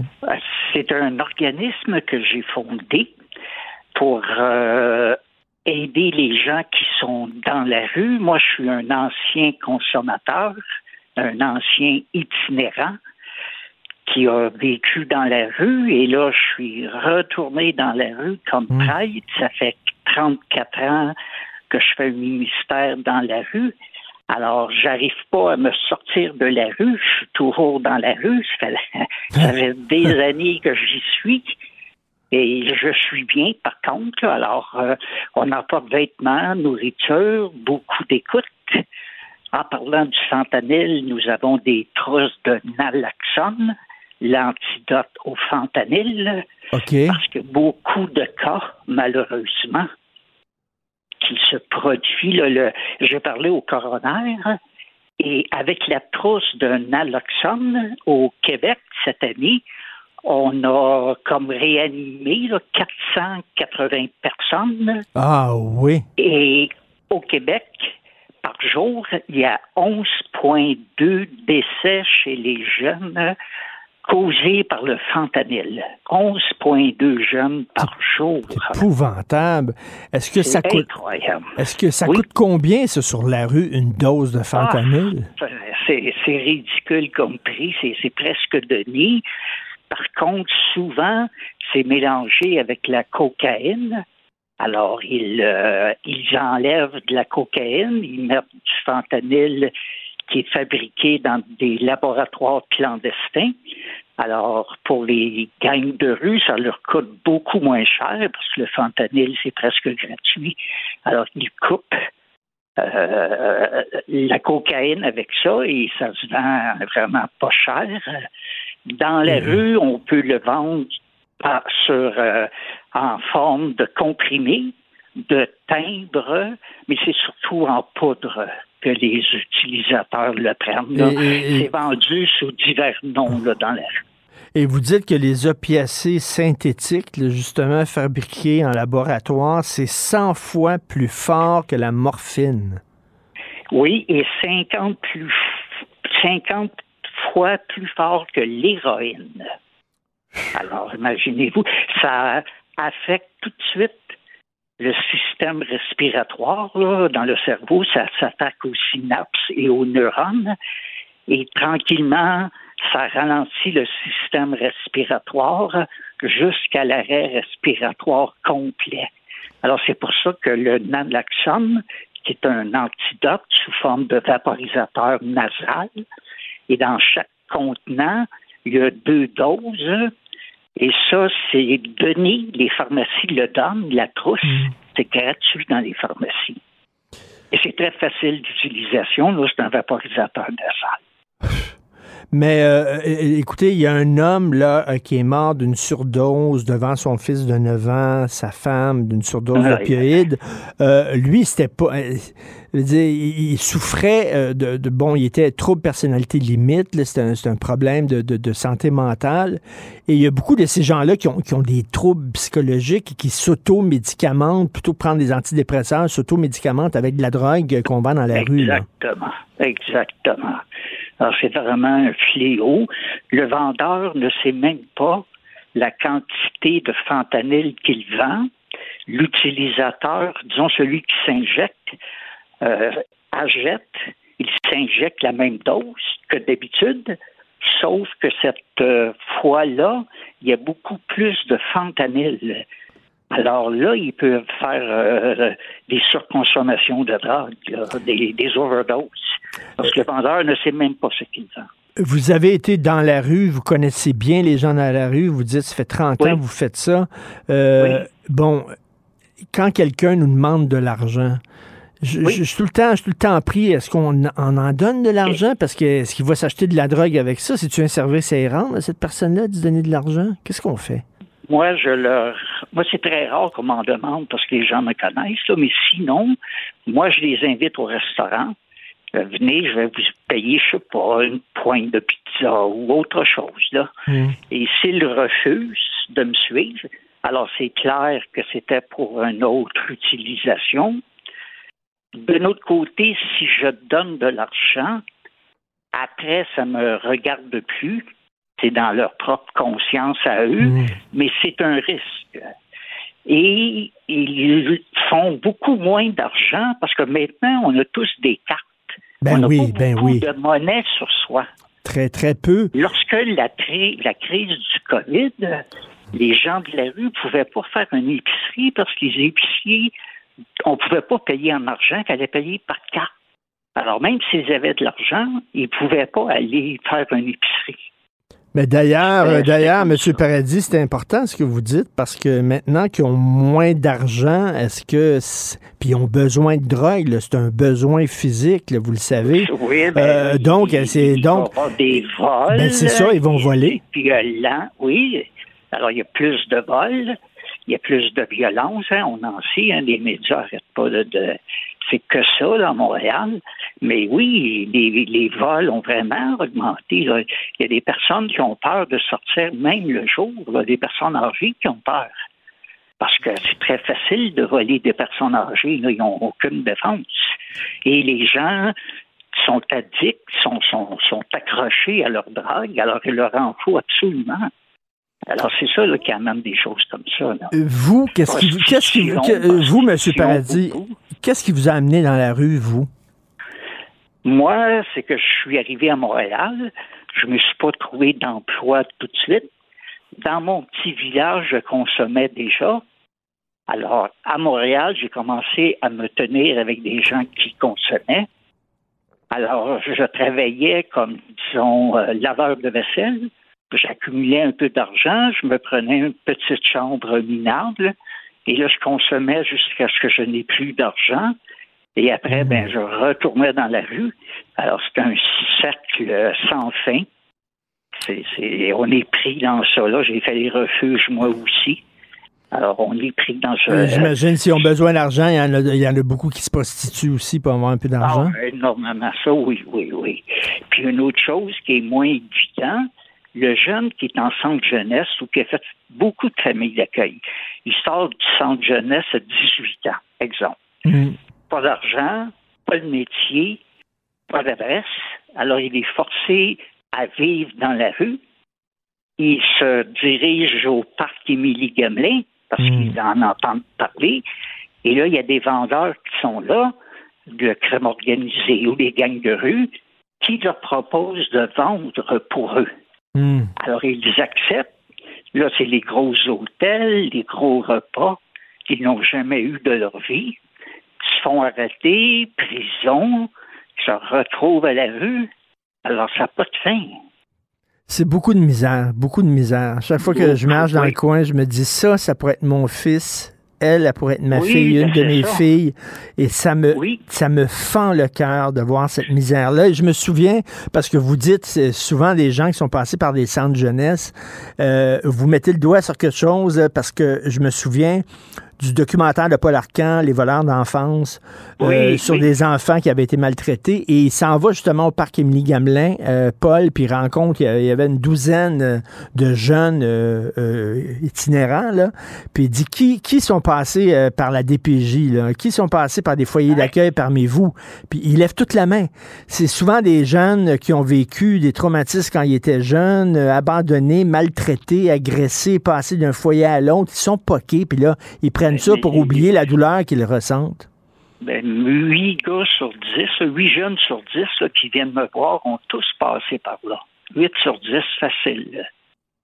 Alors, Hmm. qu'est-ce que vous voulez? Ils n'ont pas connu d'amour, ils n'ont pas été appréciés. Moi, je dis toujours, la plus grande pauvreté, c'est d'être personne pour au moins une autre personne. Hmm. Ça, on peut être riche, là, et vivre cette pauvreté-là aussi, non?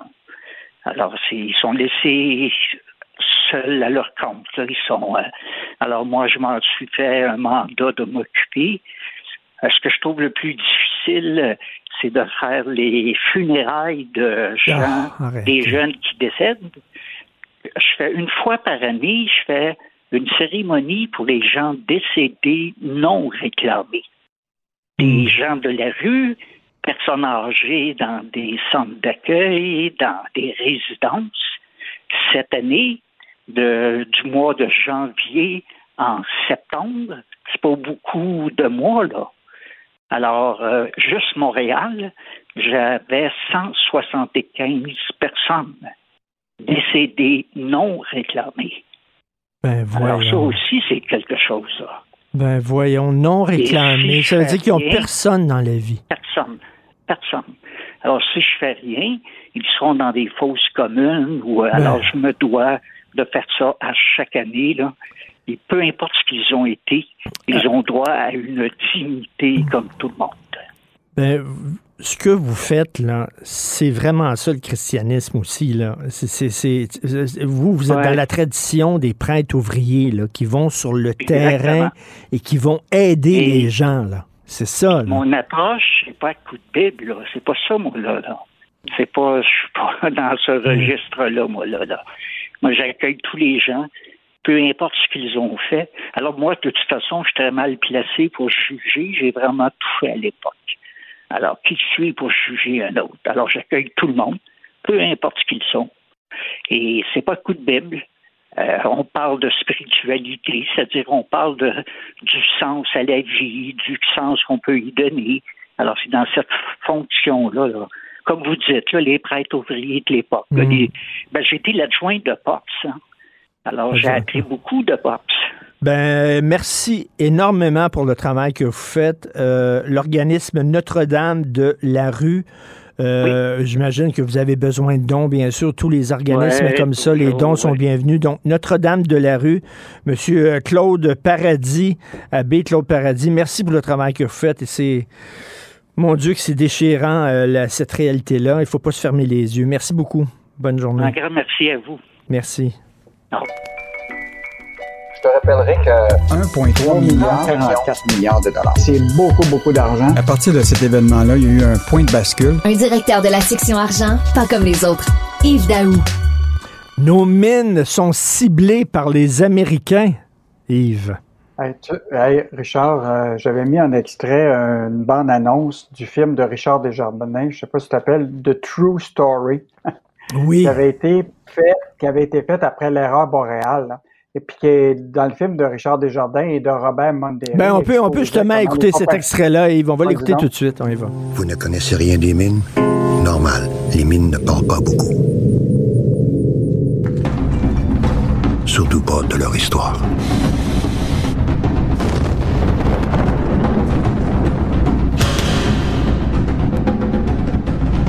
Quand le gouvernement vient pas t'aider... Ça, c'est l'histoire du Québec, les mines. Et euh, on a des mines euh, qui regorgent de métaux précieux et euh, ça attire les Américains, les investisseurs. En fait, rappelle-toi, Richard, on avait fait un dossier, je ne sais pas si tu te rappelles, où ce qu'on disait qu'à Ben oui. peine deux des 22 mines du Québec appartenaient à des Québécois.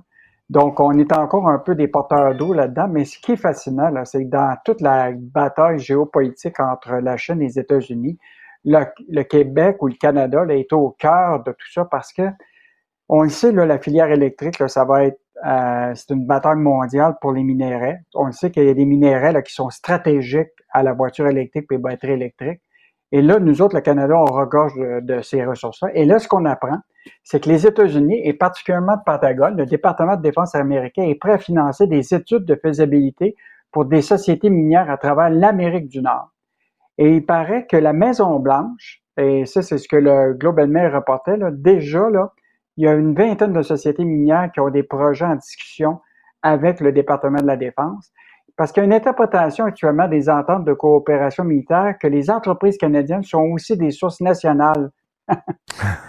Donc, ça veut dire que, tu sais, on est en Amérique du Nord, mais la réalité, c'est qu'on est vraiment intégré aux Américains. là. Ben oui. Donc, il y aurait 20 sociétés minières qui ont des discussions et on parle de montants intéressants qui pourraient être en 10 et 20 millions de dollars.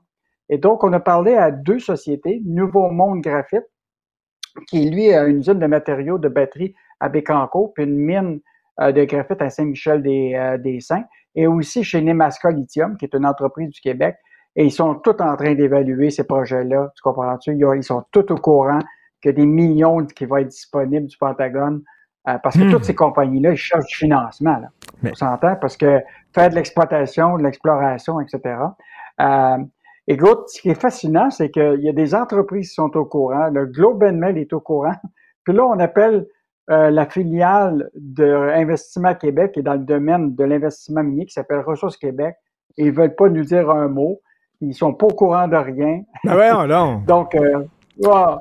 Donc euh, Ouais. c'est assez surprenant de, de voir cette... euh, parce qu'on est vraiment là, au cœur d'un enjeu géopolitique là, entre Et j'espère, tu sais, c'est- une richesse pour nous. J'espère qu'on donnera pas ça encore pour des pinottes, maudit. Ben, écoute, Richard, moi, j'ai l'impression que on, on va être encore un déporteur d'eau pendant plusieurs années. Bon, tu sais qu'il y a des salaires énormes qui sont payés dans les mines, hein? Des Mm. gens qui gagnent des 120 000, tout ça. Mais la réalité, c'est ce minerai-là, tu sais, comme le, qui va servir aux batteries électriques, tout ça, là. Il y a du monde qui vont s'enrichir de façon massive dans ce secteur-là. Puis peut-être que nous autres, on va avoir des redevances, tu comprends-tu, qui vont être insignifiantes. Insignifiante. Comme, Insignifiantes. comme eau. Comme bon. notre eau. C'est une richesse. On donne quasiment notre eau, puis on donne nos ressources naturelles. Vous l'écrivez souvent dans la section argent, puis c'est quand même euh, assez déplorable. Richard, et ça vaut la peine de, de relire aussi la chronique de Michel Girard là, qui fait une espèce de parallèle aussi où ce que, écoute, on a eu des années records actuellement en termes d'investissement puis de dépenses d'exploitation dans les mines. Là, que, écoute, une hausse de 85% par rapport à 2021. Écoute, euh, je pense que nos mines reviennent à une époque là, de 2012-2013, où ce que, à ce moment-là, on avait eu les plus grands investissements dans les complexes miniers qui étaient autour de 4,5 milliards. Donc, euh, j'ai l'impression que le plan Nord, là, il revient. Il, il revient le plan Nord, oui. Et euh, écoute, se chauffer au mazout, l'huile à chauffage, ça coûte cher en torieux. Hey, Richard, je sais pas si tout est probablement de ma génération ou ce qu'on a vécu dans des bungalows. Je sais pas si tu te rappelles ça. Moi, j'avais un bungalow. Et quand j'étais jeune, là, mon, mon, ma, ce que j'aimais, c'est me mettre dans la fenêtre et voir le camion d'huile à chauffage qui arrivait sur la rue. Et tu le voyais tirer le tuyau là, qui tirait pendant des, des milles pour arriver à la. Mais écoute, aujourd'hui encore, Richard, il y a 200 000 familles québécoises qui chauffent au mazout. Et c'est, c'est- puis évidemment, c'est des, des maisons, des bungalows. Puis souvent, les gens qui habitent dans ces maisons-là, là, c'est des gens qui sont seuls, qui n'ont pas les moyens de convertir, tu comprends-tu? C'est des coûts plus que pre- Mm. presque 10, 15, 20 000 dollars pour convertir à l'électricité. Et là, ils se retrouvent aujourd'hui, ces gens-là, là. Écoute, le prix du mazout a doublé en un an. Donc, pour se chauffer l'année passée, ça coûtait 1 dollar du litre. Là, ça en coûte presque 2 dollars et, et, et 4 le litre. Ça veut dire que, là, que c'est presque 1000 dollars de plus pour ces gens-là pour se chauffer au mazout. Là. Donc, euh, ah, Ça ah, coûte. on- on- cette histoire-là est intéressante parce que c'est quand même 200 000 Québécois, mais ça rappelle toute une époque de notre histoire qu'à un moment, tous les Québécois chauffaient à l'huile au Québec. Ben oui, mais au gaz aussi. Hein? Moi, j'ai un, j'ai un genre de foyer au gaz chez moi, puis on a reçu la facture récemment. Là. Aïe, aïe! Chauffer au gaz, ça coûte cher aussi, beaucoup. Alors euh, là, il y a quelqu'un qui est interviewé qui dit les montants des factures pour euh, les gens qui chauffent à l'huile à chauffage sont effrayants. Tout est en haut de 1000 dollars. Ça coûte cher. Qu'est-ce qu'on va pouvoir lire ce week-end dans la section argent? Richard, tu vas adorer ça, la chronique de Michel Girard. Il a sorti des statistiques. Le Québec, c'est la génération des à côté. Écoute, la, écoute, c'est incroyable. On dépasse toutes les statistiques par rapport au reste du Canada en union libre. Et ce que Michel veut rappeler, c'est tout l'impact sur le patrimoine familial. Parce que il va rappeler que justement en union libre, là, les, les- le patrimoine ne sera pas partagé également. Et donc, il va y avoir beaucoup de gens, qui, et particulièrement des femmes, qui vont se retrouver dans cette, des situations difficiles. Donc, euh, une bonne chronique de, de Michel Gérard sur euh, la situation matrimoniale des Québécois. Mais tout le Euh, temps, sais, chose quand, quand- je- quand tu décides de vivre avec quelqu'un, que, que ce soit te marier ou comme tu dis, t'accoter, vivre avec quelqu'un, euh, il faut que tu prévois le pire. Il faut que tu prévois ta séparation. En cas de séparation, qu'est-ce qui va arriver? Parce qu'il faut que les femmes se protègent. On sait bien. Puis c'est ça l'affaire. C'est contradictoire. Je suis en amour avec. Comment je peux considérer qu'un jour on va se séparer? Ben oui, mais faut imaginer le pire. Eh ben, tu liras ça parce que je ne savais pas, moi, qu'il y avait autant de gens en union libre au Québec. Donc, euh, l'impact sur les finances personnelles puis les, le patrimoine familial est vraiment en jeu pour plusieurs personnes au Québec. Et donc, euh, très bonne chronique de Michel. L'autre chose qui est intéressante, c'est un, un- un bon dossier sur un entrepreneur de Québec dont une de ses anciennes entreprises là, a été condamnée, c'est quoi, à 20 millions de dollars dans une affaire de repiquage d'avis de décès. Il prenait les avis de décès, puis il faisait de la business avec ça. Et donc, imagine-toi, il était condamné, il n'est pas capable de payer le 20 millions, puis là, il est reparti sur un autre nom pour partir à un autre service dans l'industrie funé- funéraire en vue et au-dessus de la vue du gouvernement. Donc, euh, une bonne histoire euh, euh, de Martin Jolicoeur demain. Et euh, évidemment, une bonne histoire là, sur une entreprise ici qui s'appelle Canada Benzine et qui va obtenir un contrat de 43 millions pour construire le tout premier rover lunaire canadien pour aller à, prévu pour 2026. Là. Écoute, euh, c'est vraiment euh, intéressant parce qu'il doit faire face à des froids extrêmes. Et donc, c'est une compagnie du Québec qui est en train de développer tout ça. Donc, euh, à lire dans la section argent samedi. Tu parlais des fraudeurs. Moi, ça, ça m'étonne toujours parce qu'il y, a des- il y a des gens très intelligents chez les fraudeurs. T'imagines s'ils mettaient leur talent euh, dans, dans un secteur légal, ils pourraient faire de l'argent aussi, puis euh, avoir une belle carrière plutôt que frauder puis de se faire pincer à un moment donné parce qu'ils finissent tous par se faire pincer.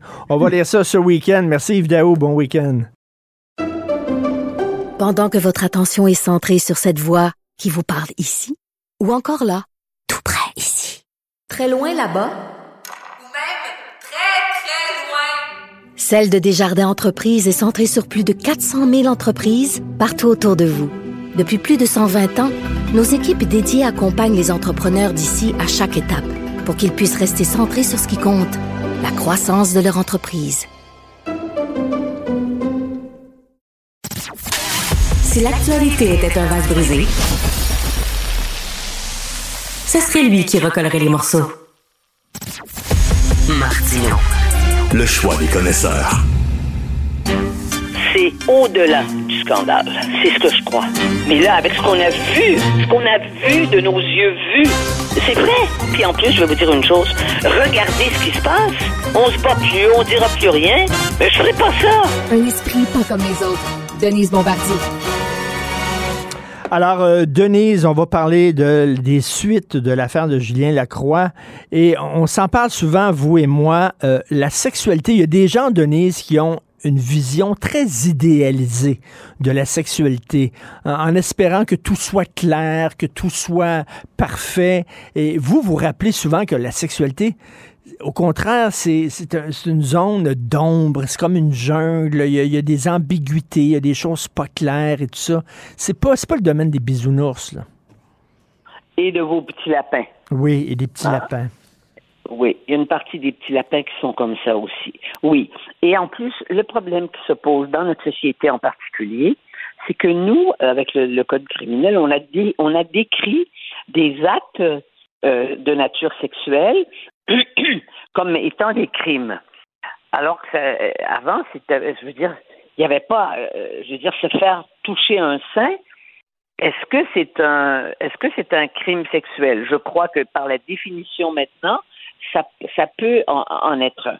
Par, par contre, par contre, avec toute cette sensibilité personnelle, hein, les gens disent tu m'as agressé à les micro-agressions. Mais les micro-agressions, pour celles qui les vivent, on le sent bien quand elles en parlent, c'est énorme. Hein?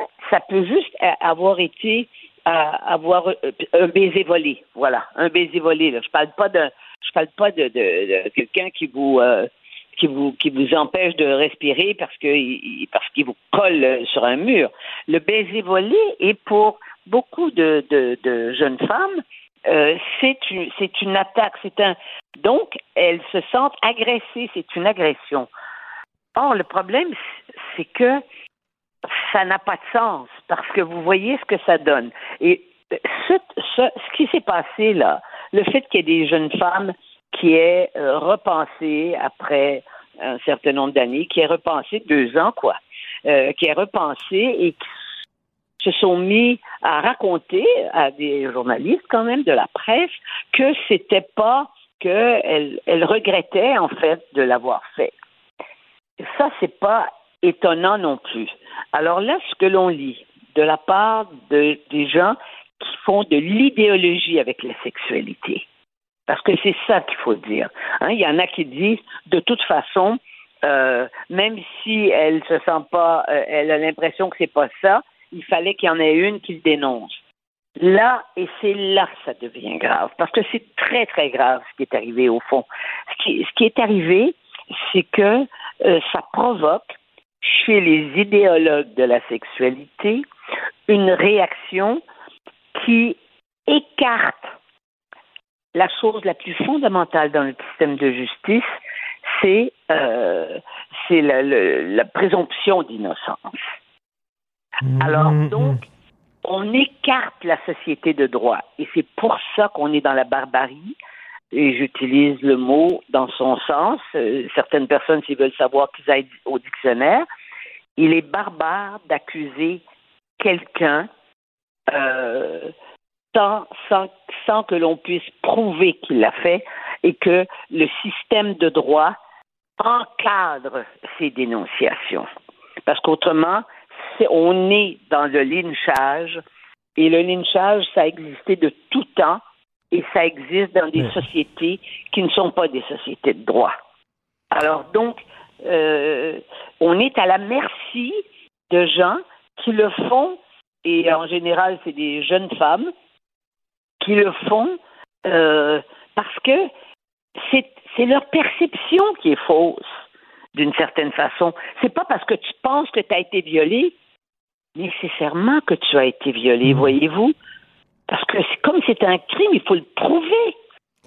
Et c'est difficile, et il y a peu de gens qui veulent s'avancer sur ce terrain-là comme je le fais. Mais, mais oui, oui, oui, il y a peu de gens parce que vous savez, on va dire que vous banalisez les agressions sexuelles, que vous banalisez, banalisez le viol. Aujourd'hui, Aurélie Langto, dans Le Devoir, elle dit on assiste Oui.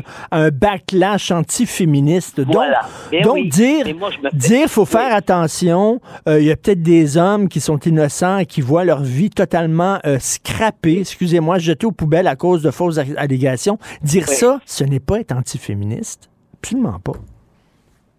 Mais non, mais alors les gens se taisent. C'est sûr, moi je suis attaqué, je suis honni par les nouvelles féministes, ces féministes-là. Mais moi, j'ai pas de leçon à recevoir d'elles. Parce que moi, je me suis battue à une époque où c'était pas évident, où on n'avait pas de solidarité euh, euh, beaucoup de la part des femmes. Hein? Il fallait se battre avec les moyens du bord. Puis les moyens du bord, c'était évidemment, il y en a qui vont vous dire, Denise Bombardier, elle a de la force, elle est capable, elle a de la force. Mais euh, cette force-là, il faut être capable d'avoir le courage de, l'exprimer, je dirais. Parce que parce que c'était terrifiant aussi. Mais moi, je n'ai pas été violée. Euh, J'ai été été agressée sexuellement à 12 ans. Ça, c'est clair, par un réalisateur de Radio-Canada. Je vous en ai déjà parlé. Ça, ça m'a marqué. Mais ça ne m'a pas empêché, après, de, de, de- de- d'aimer des hommes et ça m'a jamais ça m'a pas obligé à penser que tous les hommes pouvaient me faire ce que ce, ce sale pédophile m'avait fait. Voyez-vous? Vous dites dans votre chronique, vous dites dans votre chronique aujourd'hui, et là, il y a des gens qui vont vous attaquer là-dessus. Vous dites qu'il y a certaines féministes qui ont tendance à dénigrer les hommes euh, parce que euh, parce qu'ils veulent se- elles sont aveuglées à cause de leur déception amoureuse. Oui, bien sûr. Ben non, mais c'est la, la, la vengeance des femmes qui ont été jetées, qui ont été, euh, je parle pas de celles qui ont été maltraitées physiquement, mais qui ont été jetées sentimentalement, c'est sûr. Mais enfin, vous qui êtes un spécialiste du cinéma, vous devrez savoir que parmi les plus grands films, vous avez, vous, en avez des, histoires comme ça. Ça, c'est clair. La vengeance, ça existe. Et qu'on ne vienne pas me dire que, les femmes ne veulent, pas se venger, parfois. C'est parce que, aussi, il y a la.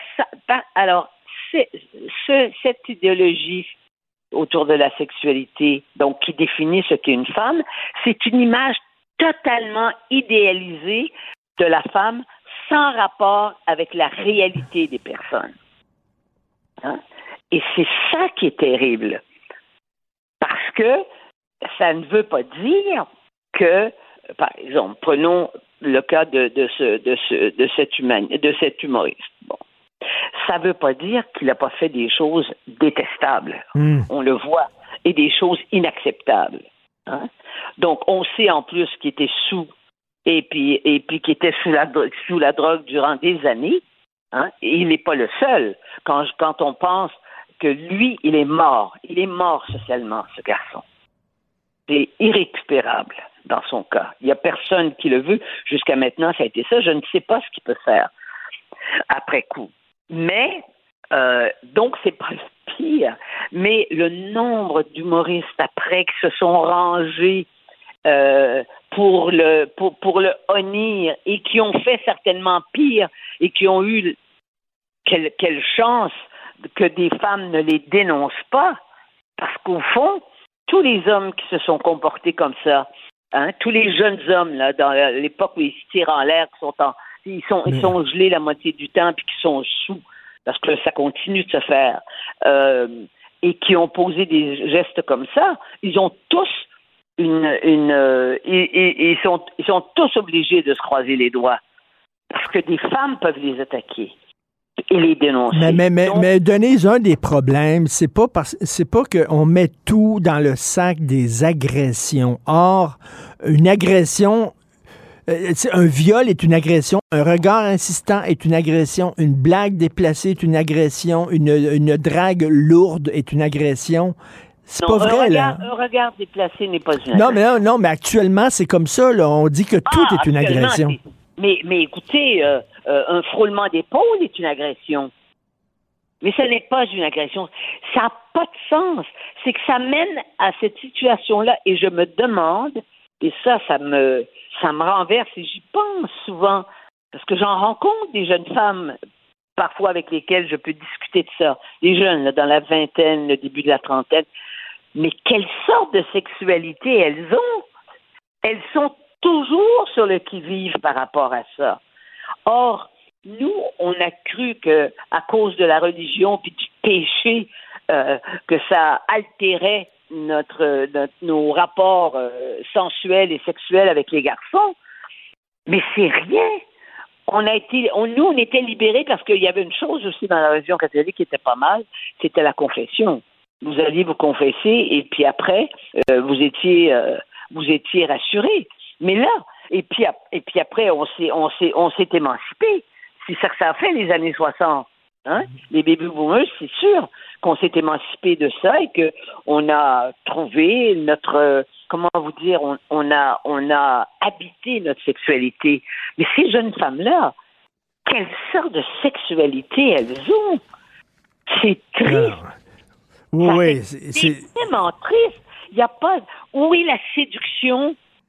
À quelle la séduction qui est l'essence même de, de, de la, d'une relation, même pas une relation amoureuse, mais d'une relation sexuelle.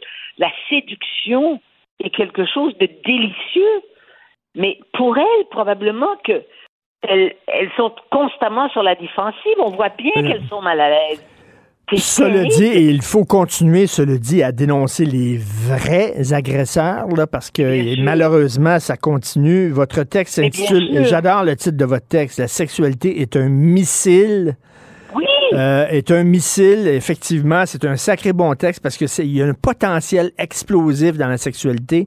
Mais euh, euh, donc à lire aujourd'hui dans le journal de Montréal. Merci, bon week-end, Denise. Oui, bon, oui, bon week-end à vous, euh, Richard. Au revoir.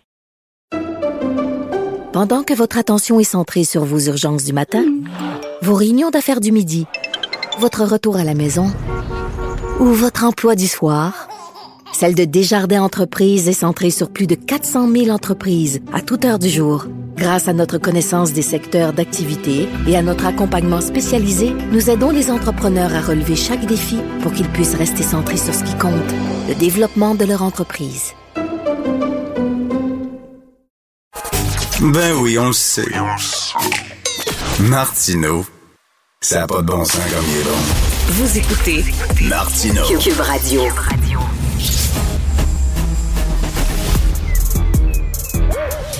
Mathieu Bocoté. Il représente un segment très important de l'opinion publique. Richard Martineau. Tu vis sur quelle planète? La rencontre. Je regarde ça et là, je me dis, mais c'est de la comédie. C'est hallucinant. La rencontre. Bocoté. Martineau. Alors Mathieu, bien sûr, tu as certainement vu cette vidéo qui circule beaucoup sur les médias sociaux où tu vois euh, Justin Trudeau qui euh, euh, en discussion avec Xi Jinping, le leader de la Chine, et qui se fait traiter avec mépris comme un petit piwi. Qu'est-ce que tu en penses? Alors, c'est une situation assez, euh, je dirais, assez nuancée.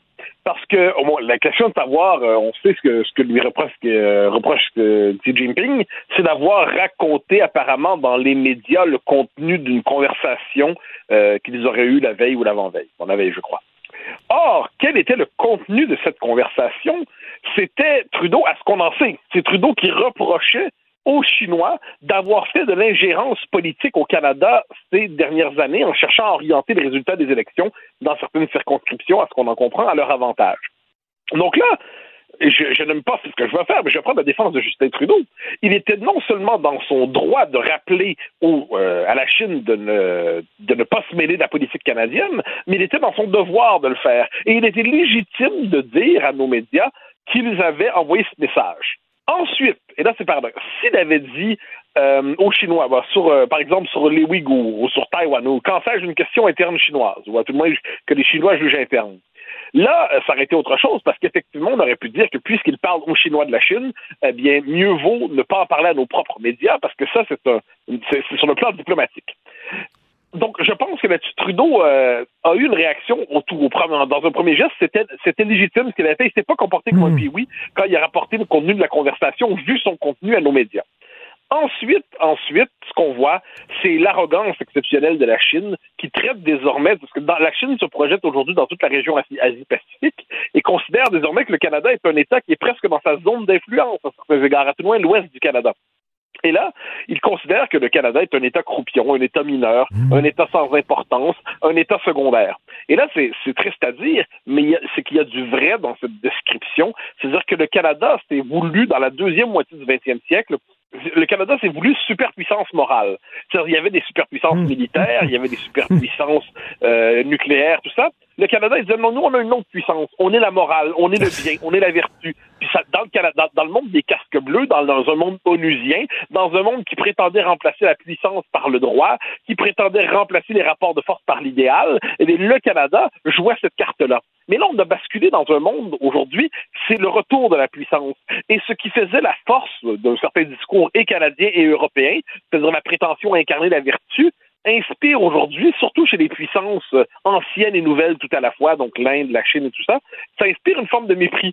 Donc tout le pouvoir du Canada qui reposait sur une espèce d'époque où, où- où- où- où la, la- la puissance, euh, il disait moi ma puissance c'est la morale, c'est pas la politique, c'est pas la puissance classique, c'est la morale. Mais quand soudainement cette puissance semble déphasé parce qu'on entre de nouveau dans des temps tragiques. Le Canada se demande à quoi il sert dans le système international. Et c'est ça, on peine à trouver notre place. Hein. Euh, quelle est notre place sur la scène internationale? Ben, en fait, c'est que le Canada, il- il- je dirais, il y a un écart aussi. Donc, il y a le premier élément qu'on a évoqué, c'est-à-dire le Canada, que la superpuissance morale euh, commence à manquer de gaz.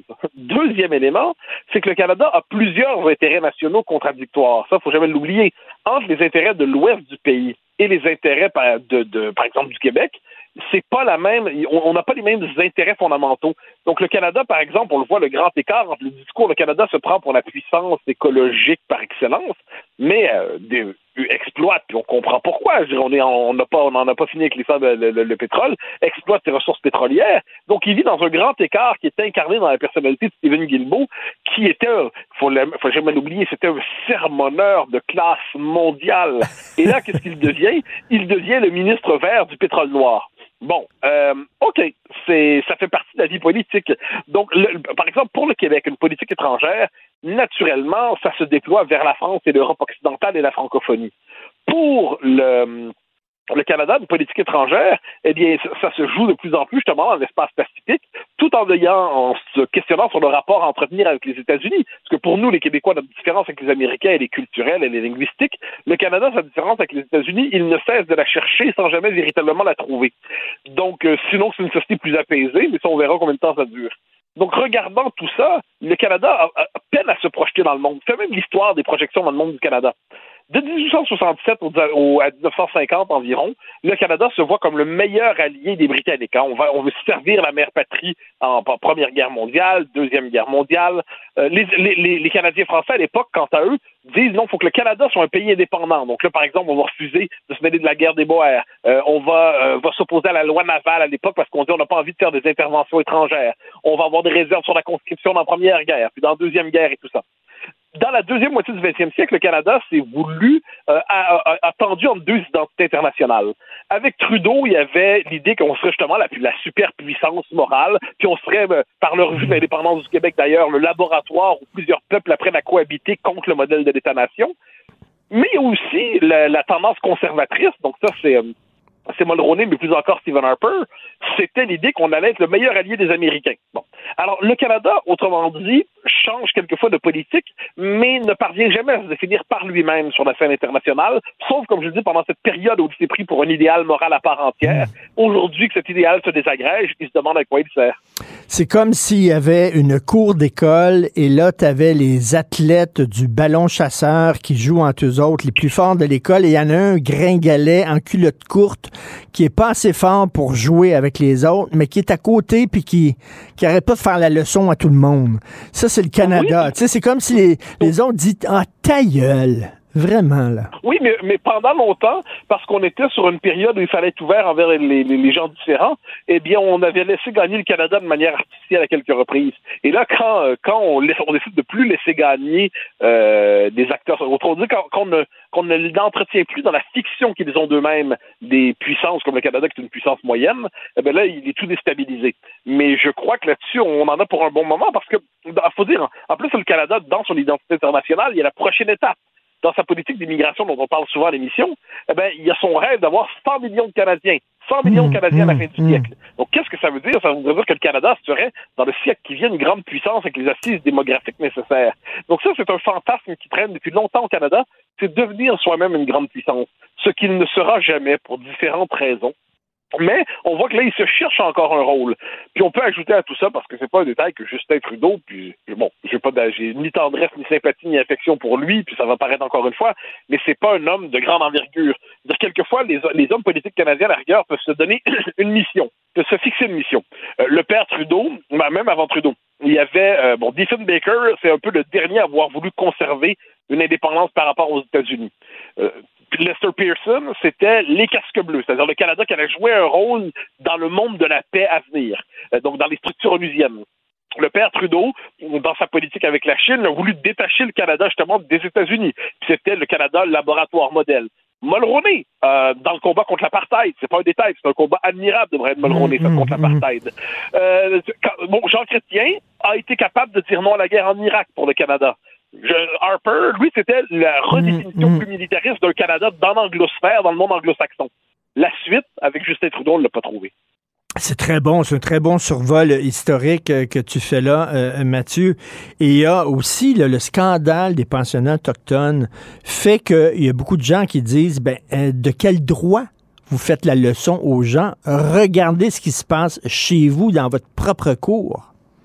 Ben, avec cette singularité que le Canada a trouvé, et ça c'est vraiment l'ultime, c'est le point d'aboutissement de son multiculturalisme extrême, c'est que le Canada, version Trudeau, a trouvé une fierté immense à s'accuser de tous les torts et de tous les maux autour de la question des, des pensionnats autochtones et plus encore des tombes qu'on a trouvées, euh, je pense c'était l'été 2021 si je ne me trompe pas. Et là, il y a eu tout un, il faut pas oublier, hein, il y a, pendant un temps, on se demandait est-ce que c'était, il y a eu un flottement, est-ce que ce sont des, euh, des fausses communes, est-ce que c'est des charniers? Là, on a découvert pour ce qu'on en comprend ça reste à préciser que c'était des cimetières abandonnés.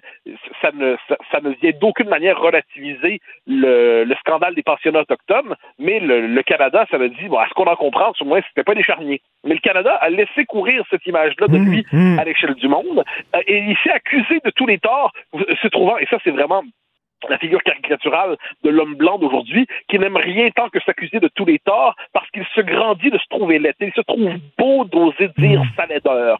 Eh bien là, qu'est-ce qu'on voit? Ben, il paie le prix de tout cela. Puis ensuite, quand on ne cesse de répéter qu'on est illégitime chez soi, qu'on est sur un territoire non cédé, qu'on n'a pas le droit d'être ici, ben ça, le monde finit par le croire. Donc là, quand vient le temps de chercher à exploiter certaines ressources, là, on dit, ben non, vous n'êtes pas légitime ici, vous n'avez pas votre... Donc il y a, le, le Canada paie le prix aussi de la définition qu'il avait de lui-même. Euh, il, il, se trouvait magnifique dans le Hmm. miroir de la vertu. Il se rend compte aujourd'hui qu'il est défiguré parce qu'il a cédé au caprice, justement, le- l'orgueil, le narcissisme de je suis dans l'autocritique absolue. Ben, il en paie le prix. Tout à fait. Écoute, euh, demain, et que j'ai hâte de voir ça à CNews. S'il y a des gens qui n'ont pas encore regardé euh, l'excellente émission que Mathieu anime à CNews, vous savez que vous pouvez aller sur la page Facebook de euh, Mathieu, puis chaque, euh, chaque semaine, il met le lien qui vous permet de regarder l'émission. Demain, tu reçois tout un invité, ça va être quelque chose à voir, Éric Zemmour, que tu Euh, oui, reçois... en fait, c'est une émission, émission format spécial. Donc là, normalement, mon invité arrive dans la deuxième partie de l'émission. Demain, c'est format, on appelle ça invité exceptionnel. Donc j'avais fait ça déjà pour Alain Finkielkraut, pour Marcel Gauchet, pour Bernard-Henri Lévy, et là pour euh, pour Éric Zemmour. Donc pendant une heure, ça va être euh, l'occasion. Donc euh, il ça fait à peu près un an qu'il s'est lancé en politique. Ça a été un échec pour lui, mais c'est une aventure néanmoins. Donc c'est l'occasion. Et là, ce sera pas l'occasion. Je, je le dis tout de suite, ça va pas être euh, des questions sur euh, tel tel tel élément de l'actualité, bien que l'actualité va alimenter la réflexion, mais ça va être une réflexion. Donc, où en est-il un an plus tard? Ben, c'est ça, à- c'est la question que je voulais te poser. Selon toi, où en est-il un an plus tard? Ben, bien franchement, on va voir ça demain parce que je te, je te donne mon, impression. C'est que hum, il a, lorsqu'il s'est lancé, au début, personne n'y croyait. Le, le régime, comme j'appelle ça, un moment donné, a été surpris. Parce que même le régime n'y croyait pas, il a été surpris et il a percé. Et là, pendant qu'il perçait, puis chaque fois qu'il retombait, il, euh, il tombait, il remontait. Il tombait, il remontait. Et si ce n'était du euh, de, de l'invasion euh, de l'Ukraine par la Russie, il n'est pas dit qu'il n'aurait pas réussi à se rendre au deuxième tour. Probablement qu'il ne l'aurait pas emporté. Hein. Euh, et fait, assurément qu'il ne l'aurait pas emporté, mais il, pouvait se rendre au deuxième tour, c'est pas arrivé. Et qu'est-ce qu'on fait à quelqu'un qui le, le vaincu doit toujours payer sa défaite. Et Zemmour est arrivé, il a fait peur à tout le monde. En plus, il était très méprisant envers Marine Le Pen et ainsi de suite. Et bien, Marine Le Pen a été fragilisée. Finalement, c'est elle qui l'a emporté dans le duo pour savoir le duel pour savoir qui allait représenter la droite nationale. Eh bien là, euh, aujourd'hui, il est un peu humilié, mais il continue de, de, de, de se faire entendre. On l'a vu dans le débat autour de l'immigration illégale encore récemment. Euh, c'est le point de départ d'ailleurs de l'interview qu'on va faire. Euh, dans le débat autour de l'insécurité, l'ensauvagement, tout ça. Donc un an plus tard, où en est-il? Donc à la fois, comment lit-il la situation en France? Est-ce que lui-même se voit un avenir dans tout ça? Quel rapport entretient-il? C'est- quoi? Un an après avoir traversé de l'autre côté du mur des médias Comment a-t-il vécu ce rapport entre une pensée de- en opposition et les médias, euh, sa vision plus largement de la droite et des droites en Occident aujourd'hui. Donc, tout euh, la question de l'avenir des libertés dans, dans un monde qui devient de plus en plus autoritaire. Donc, quelle lecture fait-il de cela? Ce sera mon, mon invité demain de 20h à 21h, heure de Paris, donc 14 h à 15 h à Montréal. Non, non, je vais pas rater ça, mais écoute, toi, tu es, de tous les salons, tu es invité à plein de soupers auprès de gens importants. Euh, euh, ça, ça, ça m'émère en France aussi. Il y a des rumeurs, etc. Euh, Qu'est-ce que les gens disent? Il va revenir dans les médias à temps plein? Euh, la, la, politique n'aurait été qu'une parenthèse ou quoi? Je pense que en ce moment, c'est surtout chez ses fidèles que la question se pose. C'est-à-dire, certains se disent, alors, je te résume la situation soit il décide de se représenter en 2027. Et si, parce que, donc, en 2027, une forme de revanche, croyant qu'il pourra réussir là ce qu'il n'a pas réussi en 2022.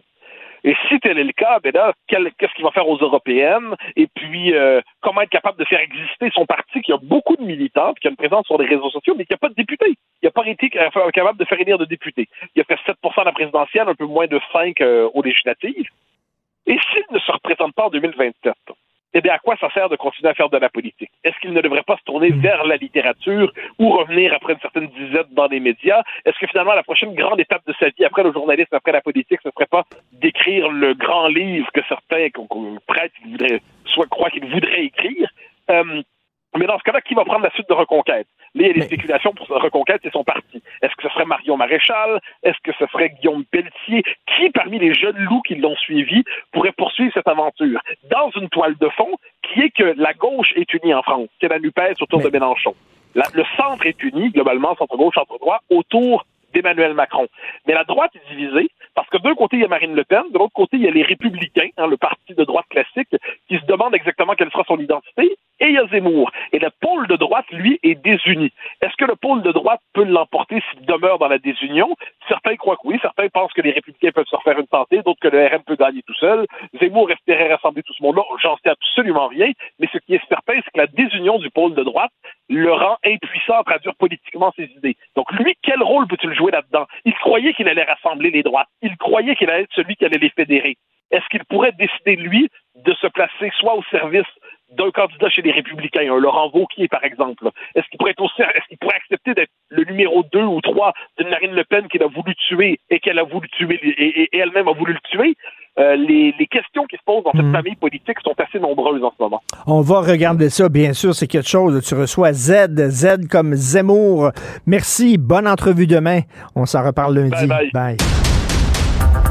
Pour une écoute en tout temps, ce commentaire de Mathieu Boccoté est maintenant disponible sur l'application Cube ou en ligne au cube.ca. Tout comme sa série Les idées mènent le monde, un balado qui met en lumière, à travers le travail des intellectuels, les grands enjeux de notre société. Cube Radio. Pendant que votre attention est centrée sur cette voix qui vous parle ici, ou encore là, tout près ici, très loin là-bas, Celle de Desjardins Entreprises est centrée sur plus de 400 000 entreprises partout autour de vous. Depuis plus de 120 ans, nos équipes dédiées accompagnent les entrepreneurs d'ici à chaque étape pour qu'ils puissent rester centrés sur ce qui compte, la croissance de leur entreprise.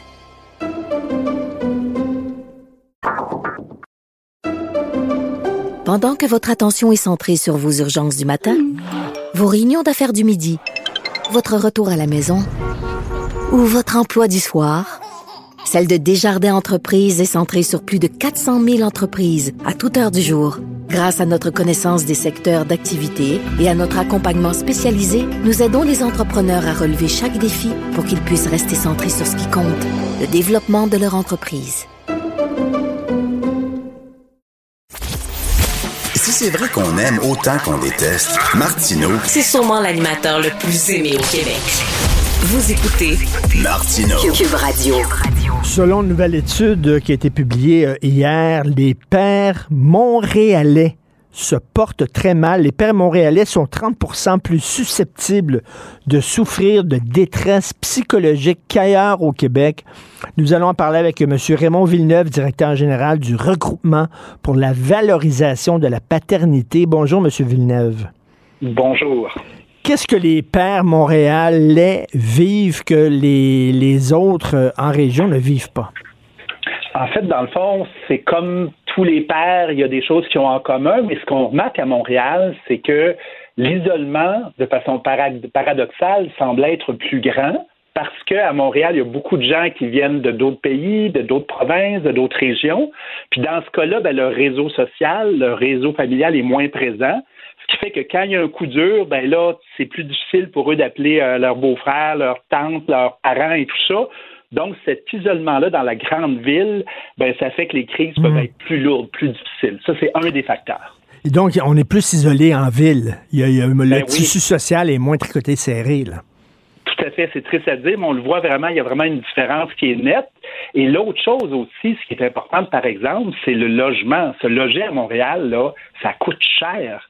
Quand tu as une famille, tu as des enfants, tu sais, on le sait, là, c'est rendu des 1500, 2000 pièces par mois. Fait que des gens qui travaillent au salaire minimum ou à peu près, là, euh, l'épicerie qui monte, l'essence qui monte, l'inflation, tout ça dans ton quotidien, ça met de la pression là, euh, sur les parents puis sur les pères. Ce qui fait que ça, c'est un autre facteur qui est vraiment, vraiment le déterminant au niveau du stress et de la détresse. Et Raymond Villeneuve, je, je raconte souvent ça, mais je, je vais le redire encore. On est niaiseux, les pères. Écoutez-moi bien. Non, vous allez, vous allez comprendre. là. Moi, j'étais un père séparé. J'avais deux filles, trois et six ans. Euh, quand j'avais les filles le week-end, j'allais au parc avec mes filles, puis j'étais tout seul, puis mes filles jouaient, euh, puis je regardais les mères. Les mères s'appelaient en disant Hey, viens, euh, tu tes filles en fin de semaine? Oui, puis là, tu avais trois, quatre mères ensemble. Les mères jasaient. Ouais. Leurs enfants jouaient ensemble. Puis moi, j'étais tout seul. Puis pourtant, j'avais des chums séparés. J'aurais pu téléphoner mes chums en disant Hey, Marc, as-tu tes enfants en fin de semaine? Ben, viens on va aller au parc. on, va... on fait pas ça, nous autres. On est niaiseux. Mais ça, c'est vraiment vrai. Hein? C'est vrai. Le réseau social des gars, il est souvent moins, moins, moins fort. Et souvent, ce qu'on remarque, c'est que le réseau social des gars, c'est souvent le- beaucoup le réseau social de leur blonde. Ce qui fait que quand ils se séparent, ils perdent aussi une partie de leur réseau social. Oui. Quand en plus ils se disent moi je suis fort, moi je ne demanderai pas d'aide, je vais être capable de m'en sortir tout seul, ben là ça met comme une espèce de cocktail explosif autour autour de ces personnes-là.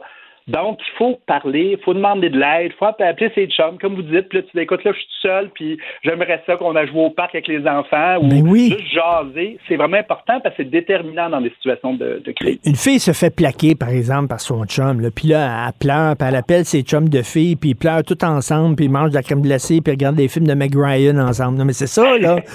Le gars, le gars va être tout seul dans son coin. Je sais pas, on a, de la misère à, dire, ben, je suis tout seul, j'ai besoin d'aide, je suis triste, viens-tu me remonter un petit peu? On est chacun dans notre coin, puis on est niaiseux. Ah, Ben, c'est tout, notre monde qui est fait un peu comme ça. Puis dans le fond, moi, ce que j'aime, j'aurais le goût de leur virer un petit peu là pour envoyer le message aux gars. Dans le fond, si vous êtes comme ça, il faut essayer de voir, dans le fond, comment est-ce qu'on peut euh, à- enlever un peu du fardeau qu'on porte. Parce que dans le fond, l'image qu'on voit dans tous les sondages, les études, c'est que la vulnérabilité, les difficultés, c'est un peu comme un grand sac qu'on transporte avec nous autres.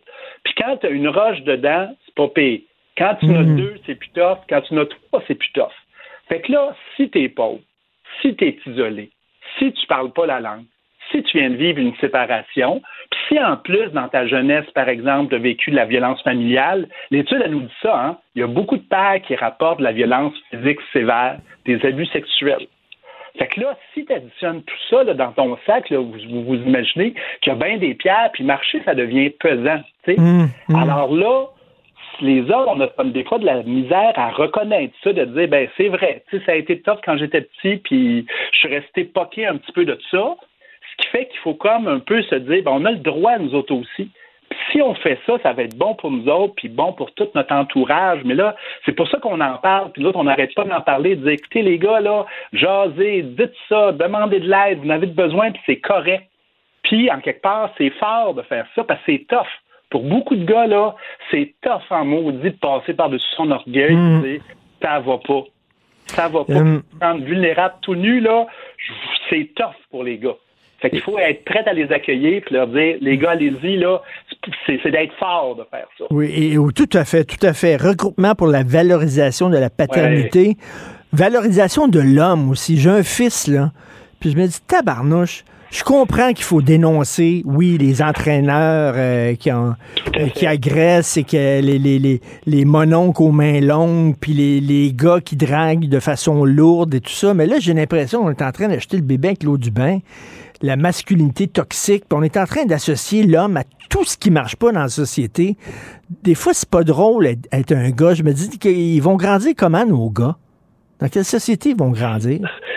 C'est sûr que effectivement, à l'heure actuelle, ce qu'on voit, puis moi, ce que je vois beaucoup dans le dossier des pères, c'est que quand il y a, comme vous dites, des abus, des difficultés, il faut les nommer à violence conjugale, agression sexuelle, là, on nomme les hommes, les pères, puis on parle des hommes et des pères. Mais quand on arrive avec les bons coups, ce qui font bien, on le nomme pas. On n'en parle pas. Quand on arrive avec les difficultés, comme les, pendant la pandémie, là, euh, on a très peu entendu parler des difficultés des hommes et des pères. Pourtant, il y en a aussi, ces chiffres-là. Moi, nous autres, on a fait des sondages, on les a financés pour se regarder, ils vivent aussi des difficultés. Mais ce qui fait que si dans l'espace public, on en parle juste négativement, puis juste pour les problèmes, ça renvoie une espèce de miroir déformant.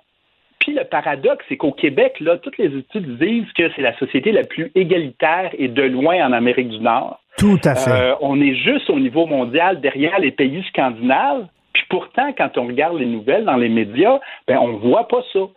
Ce qui fait que, à un moment donné, là, ça, ça c'est déformant, puis c'est- c'est pas bon pour les hommes et les pères. Tout à fait. Puis, Puis, puis, Raymond, Raymond, vous puis moi, là, moi j'en connais plein de bons gars. Ben au- Autour de moi, des bons gars, des bons fils qui s'occupent de leurs parents, des bons frères, des bons, ben, des bons pères, des bons maris. Il y en a plein. Ben, c'est ça, puis c'est ça qu'on voit pas. Puis en plus, ce que je vois beaucoup moi, autour de moi, c'est que beaucoup d'hommes dans les débats sociaux, ils se taisent parce qu'ils ont l'impression que s'ils parlent, c'est un peu comme une trappe. Là, sais, Je vais me faire pogner à dire ça. Ce qui fait d'un côté, tu as des réactionnaires qui chialent contre le féminisme puis tout ça. Puis à l'autre côté, tu as des gens qui sont des alliés puis ils disent ah, c'est super le féminisme. Mais la majorité des personnes entre les deux sont comme ils se taisent. Ils parlent pas. Ils écoutent puis ils sont comme euh, à l'extérieur de tout ça, alors que tu, tu ramasses une gang de gars ensemble, puis ils ont plein d'affaires à dire.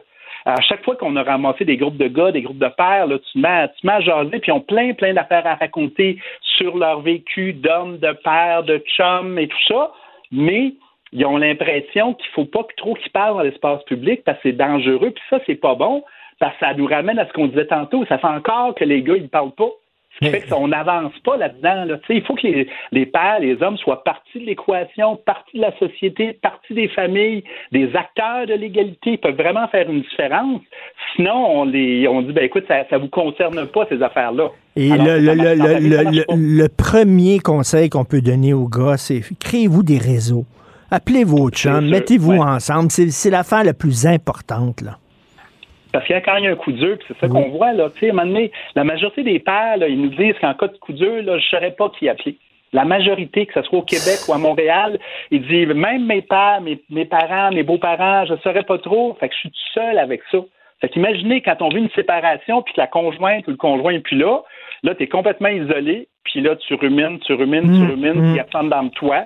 Puis là, m'emmener de ta coup, là, ça peut arriver que, que tu craques et tout ça. Ben oui, tu rumines, puis euh, Raymond, Raymond, une petite bière, puis après ça, une autre petite bière, puis après ça, une autre petite bière, puis on, Ben oui. on tombe là-dedans aussi. Là, c'est ça. on- Donc, alcool, toxicomanie, Ben oui. euh, comportement à risque. Tu sais, écoute, les gars qui conduisent trop vite, les gars qui font des folies. Les gars, les gars sont bons là-dedans aussi, dans les excès, là, tu sais. Parce qu'ils parlent pas. Ils le regardent en d'eux autres. Ce qui fait que ça, ça les aide vraiment pas.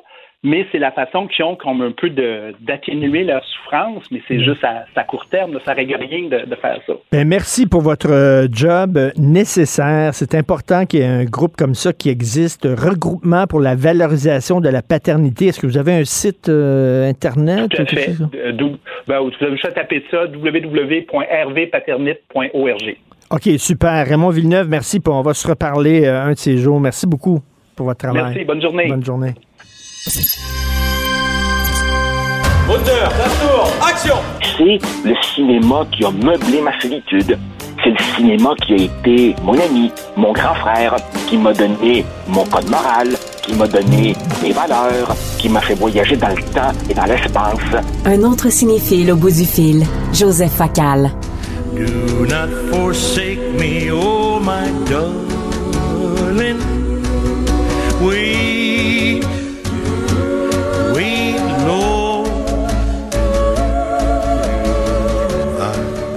Alors, c'est le thème du film High Noon parce qu'on va parler de western encore. Joseph, pourquoi cette chanson-là te fait autant vibrer? Je ne sais pas. Je te dirais que je te dirais que je sais pas, c'est peut-être mon esprit, euh, mon esprit de contradiction. Euh, j'ai le sentiment, Richard, que en, en, 2022, dire qu'on aime les westerns, c'est un peu comme dire qu'on aime le country. T'es, t'es, tout de suite étiqueté euh, Étienne, mon oncle, réactionnaire. Et peut-être que maintenant que j'ai entrepris le deuxième versant de ma vie et que je me sacre complètement de ce que les gens pensent de moi, j'ai peut-être même une espèce de plaisir pervers à ramer à contre-courant. J'aime ça d'être un petit peu en, décalage, puis, puis de ne pas cacher que j'aime des, des, des, choses qui qui sont absolument pas euh, euh, au goût du jour. Et il et, et, y a chez, chez beaucoup de westerns une espèce d'éloge de, de, la lenteur, une, une, une mélancolie, une sorte de tristesse que le héros, évidemment, essaie de, de refouler, qui, pas vient me chercher et qui m'émeut profondément. Écoute, je viens tout juste de parler, Joseph, avec euh, le directeur général du regroupement pour la valorisation de la paternité qui disait faut que les gars parlent, faut que les gars expriment leurs émotions. Tu as certainement vu la série de Sopranos où Tony Soprano s'ennuie toujours de l'époque où les gars c'était de, de, de, de great, de strong silent type. Il dit les hommes parlent trop et je m'ennuie de l'époque de Gary Cooper où il se fermait la gueule. Oui, c'est vrai, mais, mais, mais pour revenir à High Noon, peut-être que justement une des choses qui m'émeuvent aux larmes dans ce film, c'est qu'effectivement, Gary Cooper là-dedans, en fait, Will Kane est silencieux, euh, il montre pas ses émotions, enfin, il tente de ne pas les montrer. Mais quand il réalise, Richard, rappelle-toi, quand il réalise qu'il est seul, on voit qu'il a peur. Parce que dans c'est un gars qui veut défendre sa ville, son village contre trois bandits qui vont débarquer et il demande l'aide des, villageois et personne veut y aller. Il est tout seul au bat. Exactement. Et évidemment, il a peur. Dans, ses yeux, il a peur. J'ai lu quelque part, je me rappelle plus, où que on, reproche à, à, Gary Cooper de avoir finalement peu d'expression, de mimique, mais en fait, il en a même pas besoin tout passe par ses yeux. Tu connais, Richard, cette formidable expression du cinéma américain qui, mal traduite en français, donne la caméra l'aime. Il y a dans son visage quelque chose d'extraordinaire. Il a peur, il surmonte la peur, il se bat et en fait, rappelle-toi, le scénariste de High Noon, Carl Foreman, avait été un membre du Parti communiste américain et donc il est évidemment pourchassé par le macartisme au début des années 50 et c'est donc évidemment un film sur l'hypocrisie de tous ces gens qui se disent patriotes quand il n'y a pas de risque. Mais quand le patriotisme, c'est de prendre les armes, ah ben là, ils deviennent tous des pissous. Et finalement, ils restent de strong, silent mhm. type. Et un autre film tellement important, c'est peut-être le film qui a le plus influencé les cinéastes des années 70, comme Scorsese, comme Coppola, comme, bon, c'est le film de John Ford, The Searchers. Oh. The Searchers, qui est en fait un monument. Est-ce qu'on a un extrait, Jean-François, de, The Searchers? Parle-nous de ce film-là. Raconte-nous l'histoire, premièrement, euh, Joseph. Alors, c'est l'histoire de... Alors, John Wayne joue Ethan Edwards. C'est un ancien soldat confédéré sudiste, donc évidemment défait qui euh, retourne euh, retrouver euh, son frère, qui évidemment est dans un ranch poussiéreux dans le fin fond du Texas, et il est aigri, il est amer, il est évidemment profondément raciste, il déteste tous les Indiens, et là, évidemment, on leur tend un piège et quand il revient à la ferme, les Comanches ont évidemment liquidé toute sa famille et kidnappé Debbie, sa nièce. Et là, donc, il part à la recherche de, débit, mais en réalité, est-ce qu'il part à la recherche de débit pour réunifier la famille ou parce que il est animé par une espèce de pulsion de vengeance terrible, une espèce de folie meurtrière qui, d'une certaine manière, annonce quelque part un peu le Travis de, de, Taxi Driver 40, euh, 40 ans plus tard. Et c'est un film qui est absolument fondamental pour trois raisons. D'abord, évidemment, pour les plans, la cinématographie. Richard, tu peux faire pause à n'importe ah quel moment et chaque image est un plan parfaitement composé. Ça annonce d'une certaine façon Barry Lyndon et ses films dont chaque image est un tableau. En plus, évidemment, c'est un film qui a lancé des images mille fois copiées depuis. Le, le, nuage poussiéreux du, du, du, gars qui avance dans la plaine, les Indiens comme on disait à l'époque, du haut de la falaise qui suivent euh, euh, évidemment les, les, les, les, les colons, le, soleil écrasant qui fait plisser des yeux. Et en même temps aussi, c'est un film, si tu veux, euh, qui, qui, qui est un des premiers à dire, wow, la conquête de l'Ouest, il y avait peut-être là, derrière l'héroïsme, un vrai projet génocidaire. Cette terre-là, maintenant, elle est à nous pensez-vous? Et, bien sûr aussi, le personnage est moralement ambigu, tu sais, The Searchers. Est-ce qu'on cherche Debbie ou est-ce que on cherche les diables au fond de nous-mêmes. Et, donc, il va chercher sa nièce qui été enlevée par des Amérindiens, des Autochtones. Il est profondément raciste, ce gars-là et il, il, il s'aperçoit que le monde change, que les relations avec les Autochtones changent, qu'on devient, pour prendre des termes plus modernes, ouvert à la diversité, etc., et que lui appartient à un ancien monde qui est en train de s'écrouler. C'est l'ancien cowboy macho raciste et que le monde change et et c'était dans les années 60. Et John Ford sentait que le monde changeait. Et c'est ça qu'il nous présente. Et un autre film comme ça sur la fin d'une époque, c'est Butch Cassidy de Sundance Kid. On, peut, on peut écouter la chanson Head Drops, euh, Keep Falling on, Keep my, falling on my Head. On écoute ça de Butch Cassidy. Drops are falling on my head. And just like the guy's feet are too big for his bed, nothing seems to fit raindrops are falling on my head and they keep falling. So I just Un film extraordinaire, Robert Redford, Paul Newman, euh, qui joue des voleurs. Et euh, il fut une époque où c'était facile de voler des banques et tout ça. Mais là, le monde change et il, trouve que finalement, c'est pas aussi facile qu'avant d'être un bandit.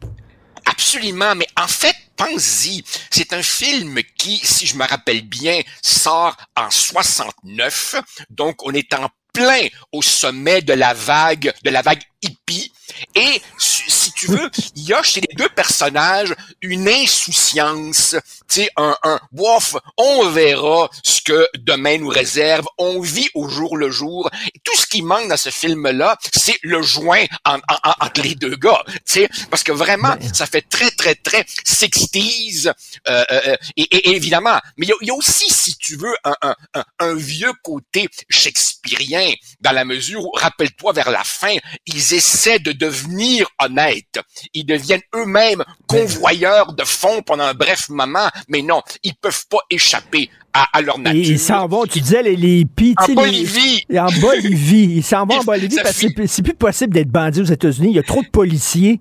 Euh, ça n'a pas de bon sens. Donc, ils s'en vont en Bolivie, un peu comme les hippies qui allaient justement le, retour à la source comme ces hippies qui partaient en Amérique du Sud ou qui partaient au, Tibet faire faire du trekking et, fumer du pot avec avec le Dalai Lama. Il y a, y, a, un côté il y a un côté très très très sextise qui, est absolument absolument formidable. Et bien entendu, bon, c'est un de ces films qui cimente le, comment dire le, le, body movie, l'histoire de deux copains. Et écoute, franchement, la chimie entre Paul Newman et Robert Redford est absolument magique.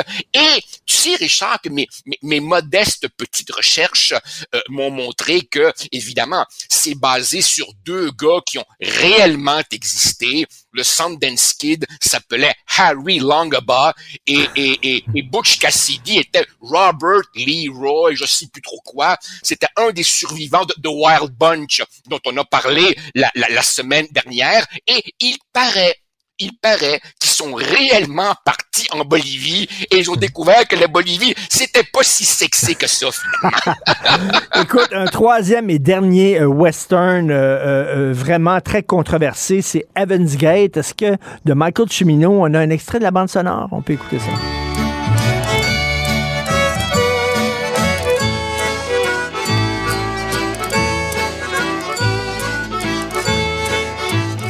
Ah, Chimino a fait de Deer Hunter un succès international. On lui a donné un chèque en blanc pour un western. Il est arrivé avec un film qui a coûté tellement cher que ça a foutu par terre la compagnie United Artists qui a dû faire faillite. Un film qui été détesté par les critiques, qui est maintenant reconnu comme un chef-d'œuvre. Qu'est-ce qui s'est passé avec ce film-là? Et qu'est-ce que ça dit, Evans Gate? Richard, c'est, c'est, c'est, je crois, la plus grande injustice de l'histoire du cinéma. Euh, ah, ah, ah, bon, évidemment, comme tu le dis, c'est un film qui a eu des conséquences très négatives sur la suite des choses. Parce que c'est vrai que Chimino était un mégalomane qui a coulé le studio, mais à partir de là, les producteurs ont repris le, dessus du pavé sur les créateurs et dorénavant, hey, mon grand, tu veux un budget illimité une liberté créatrice totale, oublie ça. Alors, mais bon, évidemment, c'est un film d'ailleurs qui introduit une sorte de nouveauté dans le western, parce que ça montre aussi que les immigrants d'Europe de l'Est, de, culture slave, ont aussi beaucoup participé à construire l'Amérique. Alors oui, bon, je sais, je sais, Isabelle Huppert en prostituée américaine, c'est peut-être pas nécessairement le meilleur casting au monde, mais si nos auditeurs retrouvent la version originale, celle de 216 minutes, euh, c'est un film absolument extraordinaire. Rappelle-toi la, scène du, patin à roulettes sur cette espèce de d'aréna en bois, le bal d'ouverture à Harvard pendant la graduation. C'est un film absolument extraordinaire, basé lui aussi sur une histoire vraie qui était que les barons du bétail dans le Wyoming voyaient d'un très mauvais œil ces va-nu-pieds qui venaient revendiquer un petit lopin de terre pour eux. Un film extraordinaire. Ce sont des morceaux de bravoure. C'est une suite de morceaux de bravoure, c'est-à-dire comme un opéra. Hein. L'histoire arrête et là, on chante pendant 10 minutes. Et la, la célèbre scène du bal et après ça, la scène des patins roulettes, c'est interminable. Ça dure une affaire comme 20 minutes. Et là, effectivement, Chimino se regarde un peu filmé. Mais c'est magnifique, là. Moi, moi, moi, moi, je dis toujours que, Richard, le, le, le, western est un genre infiniment plus complexe que ce qu'on veut bien prétendre. Les westerns ont évolué avec la sensibilité de leur époque. Rappelle-toi, dans les années 50, où on a peur évidemment du collectivisme soviétique, les westerns font l'éloge de l'individualisme. Puis, évidemment, arrive, mettons, le désenchantement et le cynisme du Vietnam, est une série de westerns, effectivement, beaucoup plus ambigus. Toute la relation des Autochtones est, est aussi complètement redéfinie dans Little Big Man, dans Dances with Wolves. Bref, je dis à nos auditeurs, donnez une chance au western. C'est pas le genre papy que vous pourriez euh, euh, imaginer. C'est un monde euh, à découvrir qui, moi, me, me, fascine complètement. On n'a pas parlé de Django Unchained, ce qui m'amène la semaine prochaine, Joseph, toute la chronique sur Tarantino. Ah, ben là, absolument. Tarantino, l'importance de Tarantino, qu'est-ce qui a changé pour moi? Ce sont les dialogues. C'est drôle, on associe Tarantino aux films d'action, aux scènes d'action. Non, L'influence la plus importante de Tarantino, c'est le retour des dialogues dans le cinéma américain. Et c'est probablement, c'est probablement le cinéaste qui a le plus influencé les jeunes cinéastes d'aujourd'hui, mais en même temps, remarque comment Tarantino, comme tous les grands créateurs, est aussi respectueux du passé avant lui. C'est quelqu'un qui s'inscrit dans l'histoire du cinéma en rendant hommage à tous les grands créateurs avant lui. Ah oh oui, ah oh oui, on se fait un spécial Tarantino, ça va être formidable. Est-ce qu'on se laisse sur quelque chose de Django Unchained de Tarantino peut-être? On se laisse là-dessus. Merci, toujours un plaisir de parler de cinéma avec un grand cinéphile. Merci Joseph. Salut, merci, bye. I will admit you are pretty clever. But if I took this hammer here bashed in your skull with it, you would have the same three dimples in the same place as old Ben. Hey! Don't lay your palms flat on that tabletop! If you lift those palms off that turtle shell tabletop, Mr. Pooch is gonna let loose with both barrels that sawed off. Pendant que votre attention est centrée sur vos urgences du matin, vos réunions d'affaires du midi, votre retour à la maison ou votre emploi du soir, celle de Desjardins Entreprises est centrée sur plus de 400 000 entreprises à toute heure du jour. Grâce à notre connaissance des secteurs d'activité et à notre accompagnement spécialisé, nous aidons les entrepreneurs à relever chaque défi pour qu'ils puissent rester centrés sur ce qui compte, le développement de leur entreprise. Martino. Le parrain de l'actualité.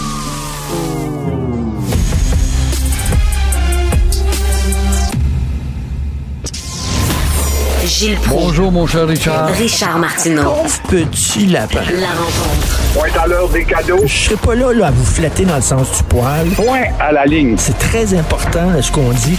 La rencontre pro martineau Alors, Gilles, vous voulez me parler de quoi aujourd'hui? Ben, je vais te parler rapidement. Je t'entendais parler avec euh, l'ex-ministre, c'est intéressant. Joseph? Avec, euh, voyons, Butch Cassidy, euh, qui finit justement en Bolivie. Et euh, finalement, c'est un film qui porte sur le progrès qui court sur le passé ou après le passé, le passé qui fuit le progrès avec la multiplication des nouvelles techniques. Puis bon, c'est très bon. Puis vous parlez de western et moi je trouve ça très beau que vous aimiez. Moi aussi je suis un de ceux-là. J'espère que tu vas mettre dans ton palmarès avec Russell Crowe euh, 12 to New Numa. Ça, c'est le meilleur western qui a été fait il y a 8-10 ans à peu près, le dernier, mais le plus rafraîchissant avec le casting là-dedans, étourdissant. Et c'était un remake d'un d'un film justement des années euh, 60, je crois. Euh, Mario Lired, j'imagine, vous l'avez déjà croisé, Mario. Ma- Oui, souvent, Mario, je suis même allé donner un cours. Il y avait une école de communication. À un moment donné, un, un bon gars, drôle, mais finalement pas très, très discipliné. Il s'est avéré un animateur malheureusement joalisant, mais avec un talent certain, avec ses histoires de chèques pas de fond, eh ben, on voit bien que l'histoire va éclipser, je pense, sa carrière à jamais, là. S'il faut qu'il fasse ses deux ans, je veux bien croire qu'il va s'ennuyer des réflecteurs, de la télévision, de la radio, mais sa radio de rythme, à 71 ans, il sort dans un an et demi, deux ans, lui fait peur tout le rythme de sa carrière, et finalement, comme une fin de vie, c'est incroyable, une fin de carrière, tu piles une pleure de banane, et tout s'écroule.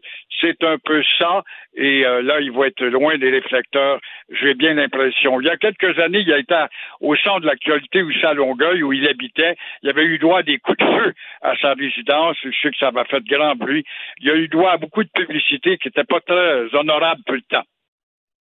En tout cas, deux ans de prison, c'est ça qu'il va avoir? Ouais, ben, ça veut dire quoi, deux ans? En toi puis moi, trois, quatre mois. Non, mais en tout cas, euh, c'est quand même euh, c'est quand même un bout de temps. Il va passer le temps des fêtes, là, ça c'est sûr et certain. Alors, vous dites le débilisme n'a pas de limite en Estrie. C'est épouvantable, encore une fois, la cruauté à l'égard des animaux. Un débile mental de Saint-Anicette, on est en Montérégie, qui entraîne des chiens tueurs pour qu'ils fassent la peau de, dans un enclos, en plus, de- des pauvres euh, béliers, qui, euh, sangliers, pardon, qui ne pouvaient pas se sauver comme ça. Ben, voyons donc. C'était des chiens tueurs. Alors, c'est le pire, le pire cas de maltraitance que j'ai vu à confier Sabrina Gilbert. Elle est du service animalier de Valleyfield. Elle a tout à fait raison.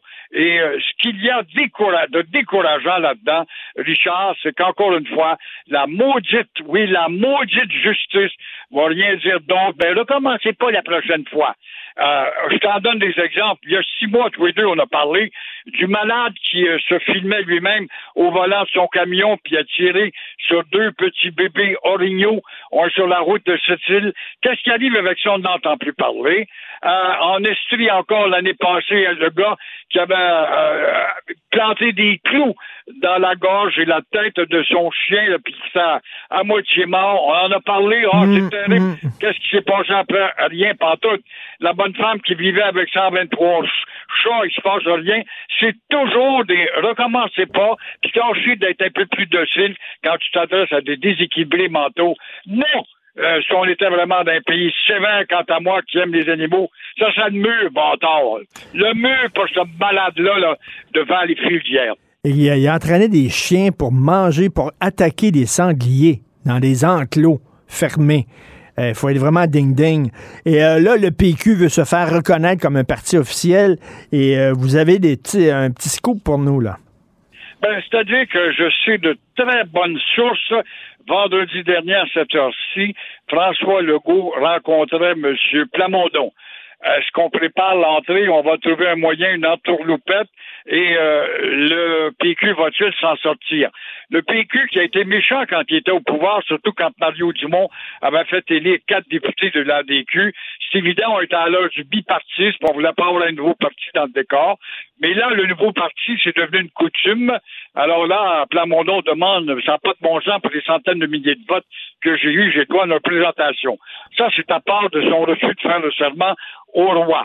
Alors, comment le go, le- l'autonomiste, la CAQ qui joue tellement sur l'autonomie, euh, ne va-t-elle pas profiter de l'occasion pour dire oui, on est autonomiste, la preuve, si on élargit le règlement, on fait voter une motion et on verra plus tard avec une loi pour abolir justement cette monarchie si on est Ben, autonomiste. c'est ça. ou pas. Ben, c'est ça, Qui parce que au bout du bâton, Legault ou Plamondon, là, je te laisse deviner. Moi, j'ai l'impression que c'est Plamondon, parce qu'il ne pourra pas rester à poser une question par semaine une fois de temps à autre, là, avec le budget qui va Mais- manquer puis les recherchistes, ça ne se peut pas. On sait que- on sait que Fran- on sait François-. On sait François Alors- Legault fait tout ce qu'il veut là, pour tuer le PQ, mais à un moment donné, là, euh, je trouve que ça manque de grâce et ça manque de classe. Évidemment, ça manque de respect, effectivement, à l'égard de la santé démocratique. Et puis, il y a des opinions dans ce parti-là qui méritent d'être exprimées. Et le Parti québécois n'est pas un parti qui euh, traîne des boulets de scandale. Tout à fait. Merci beaucoup, Gilles. Bon week-end, bien mérité. Merci. Au revoir. Merci. Alors, c'est tout le temps qu'il nous reste.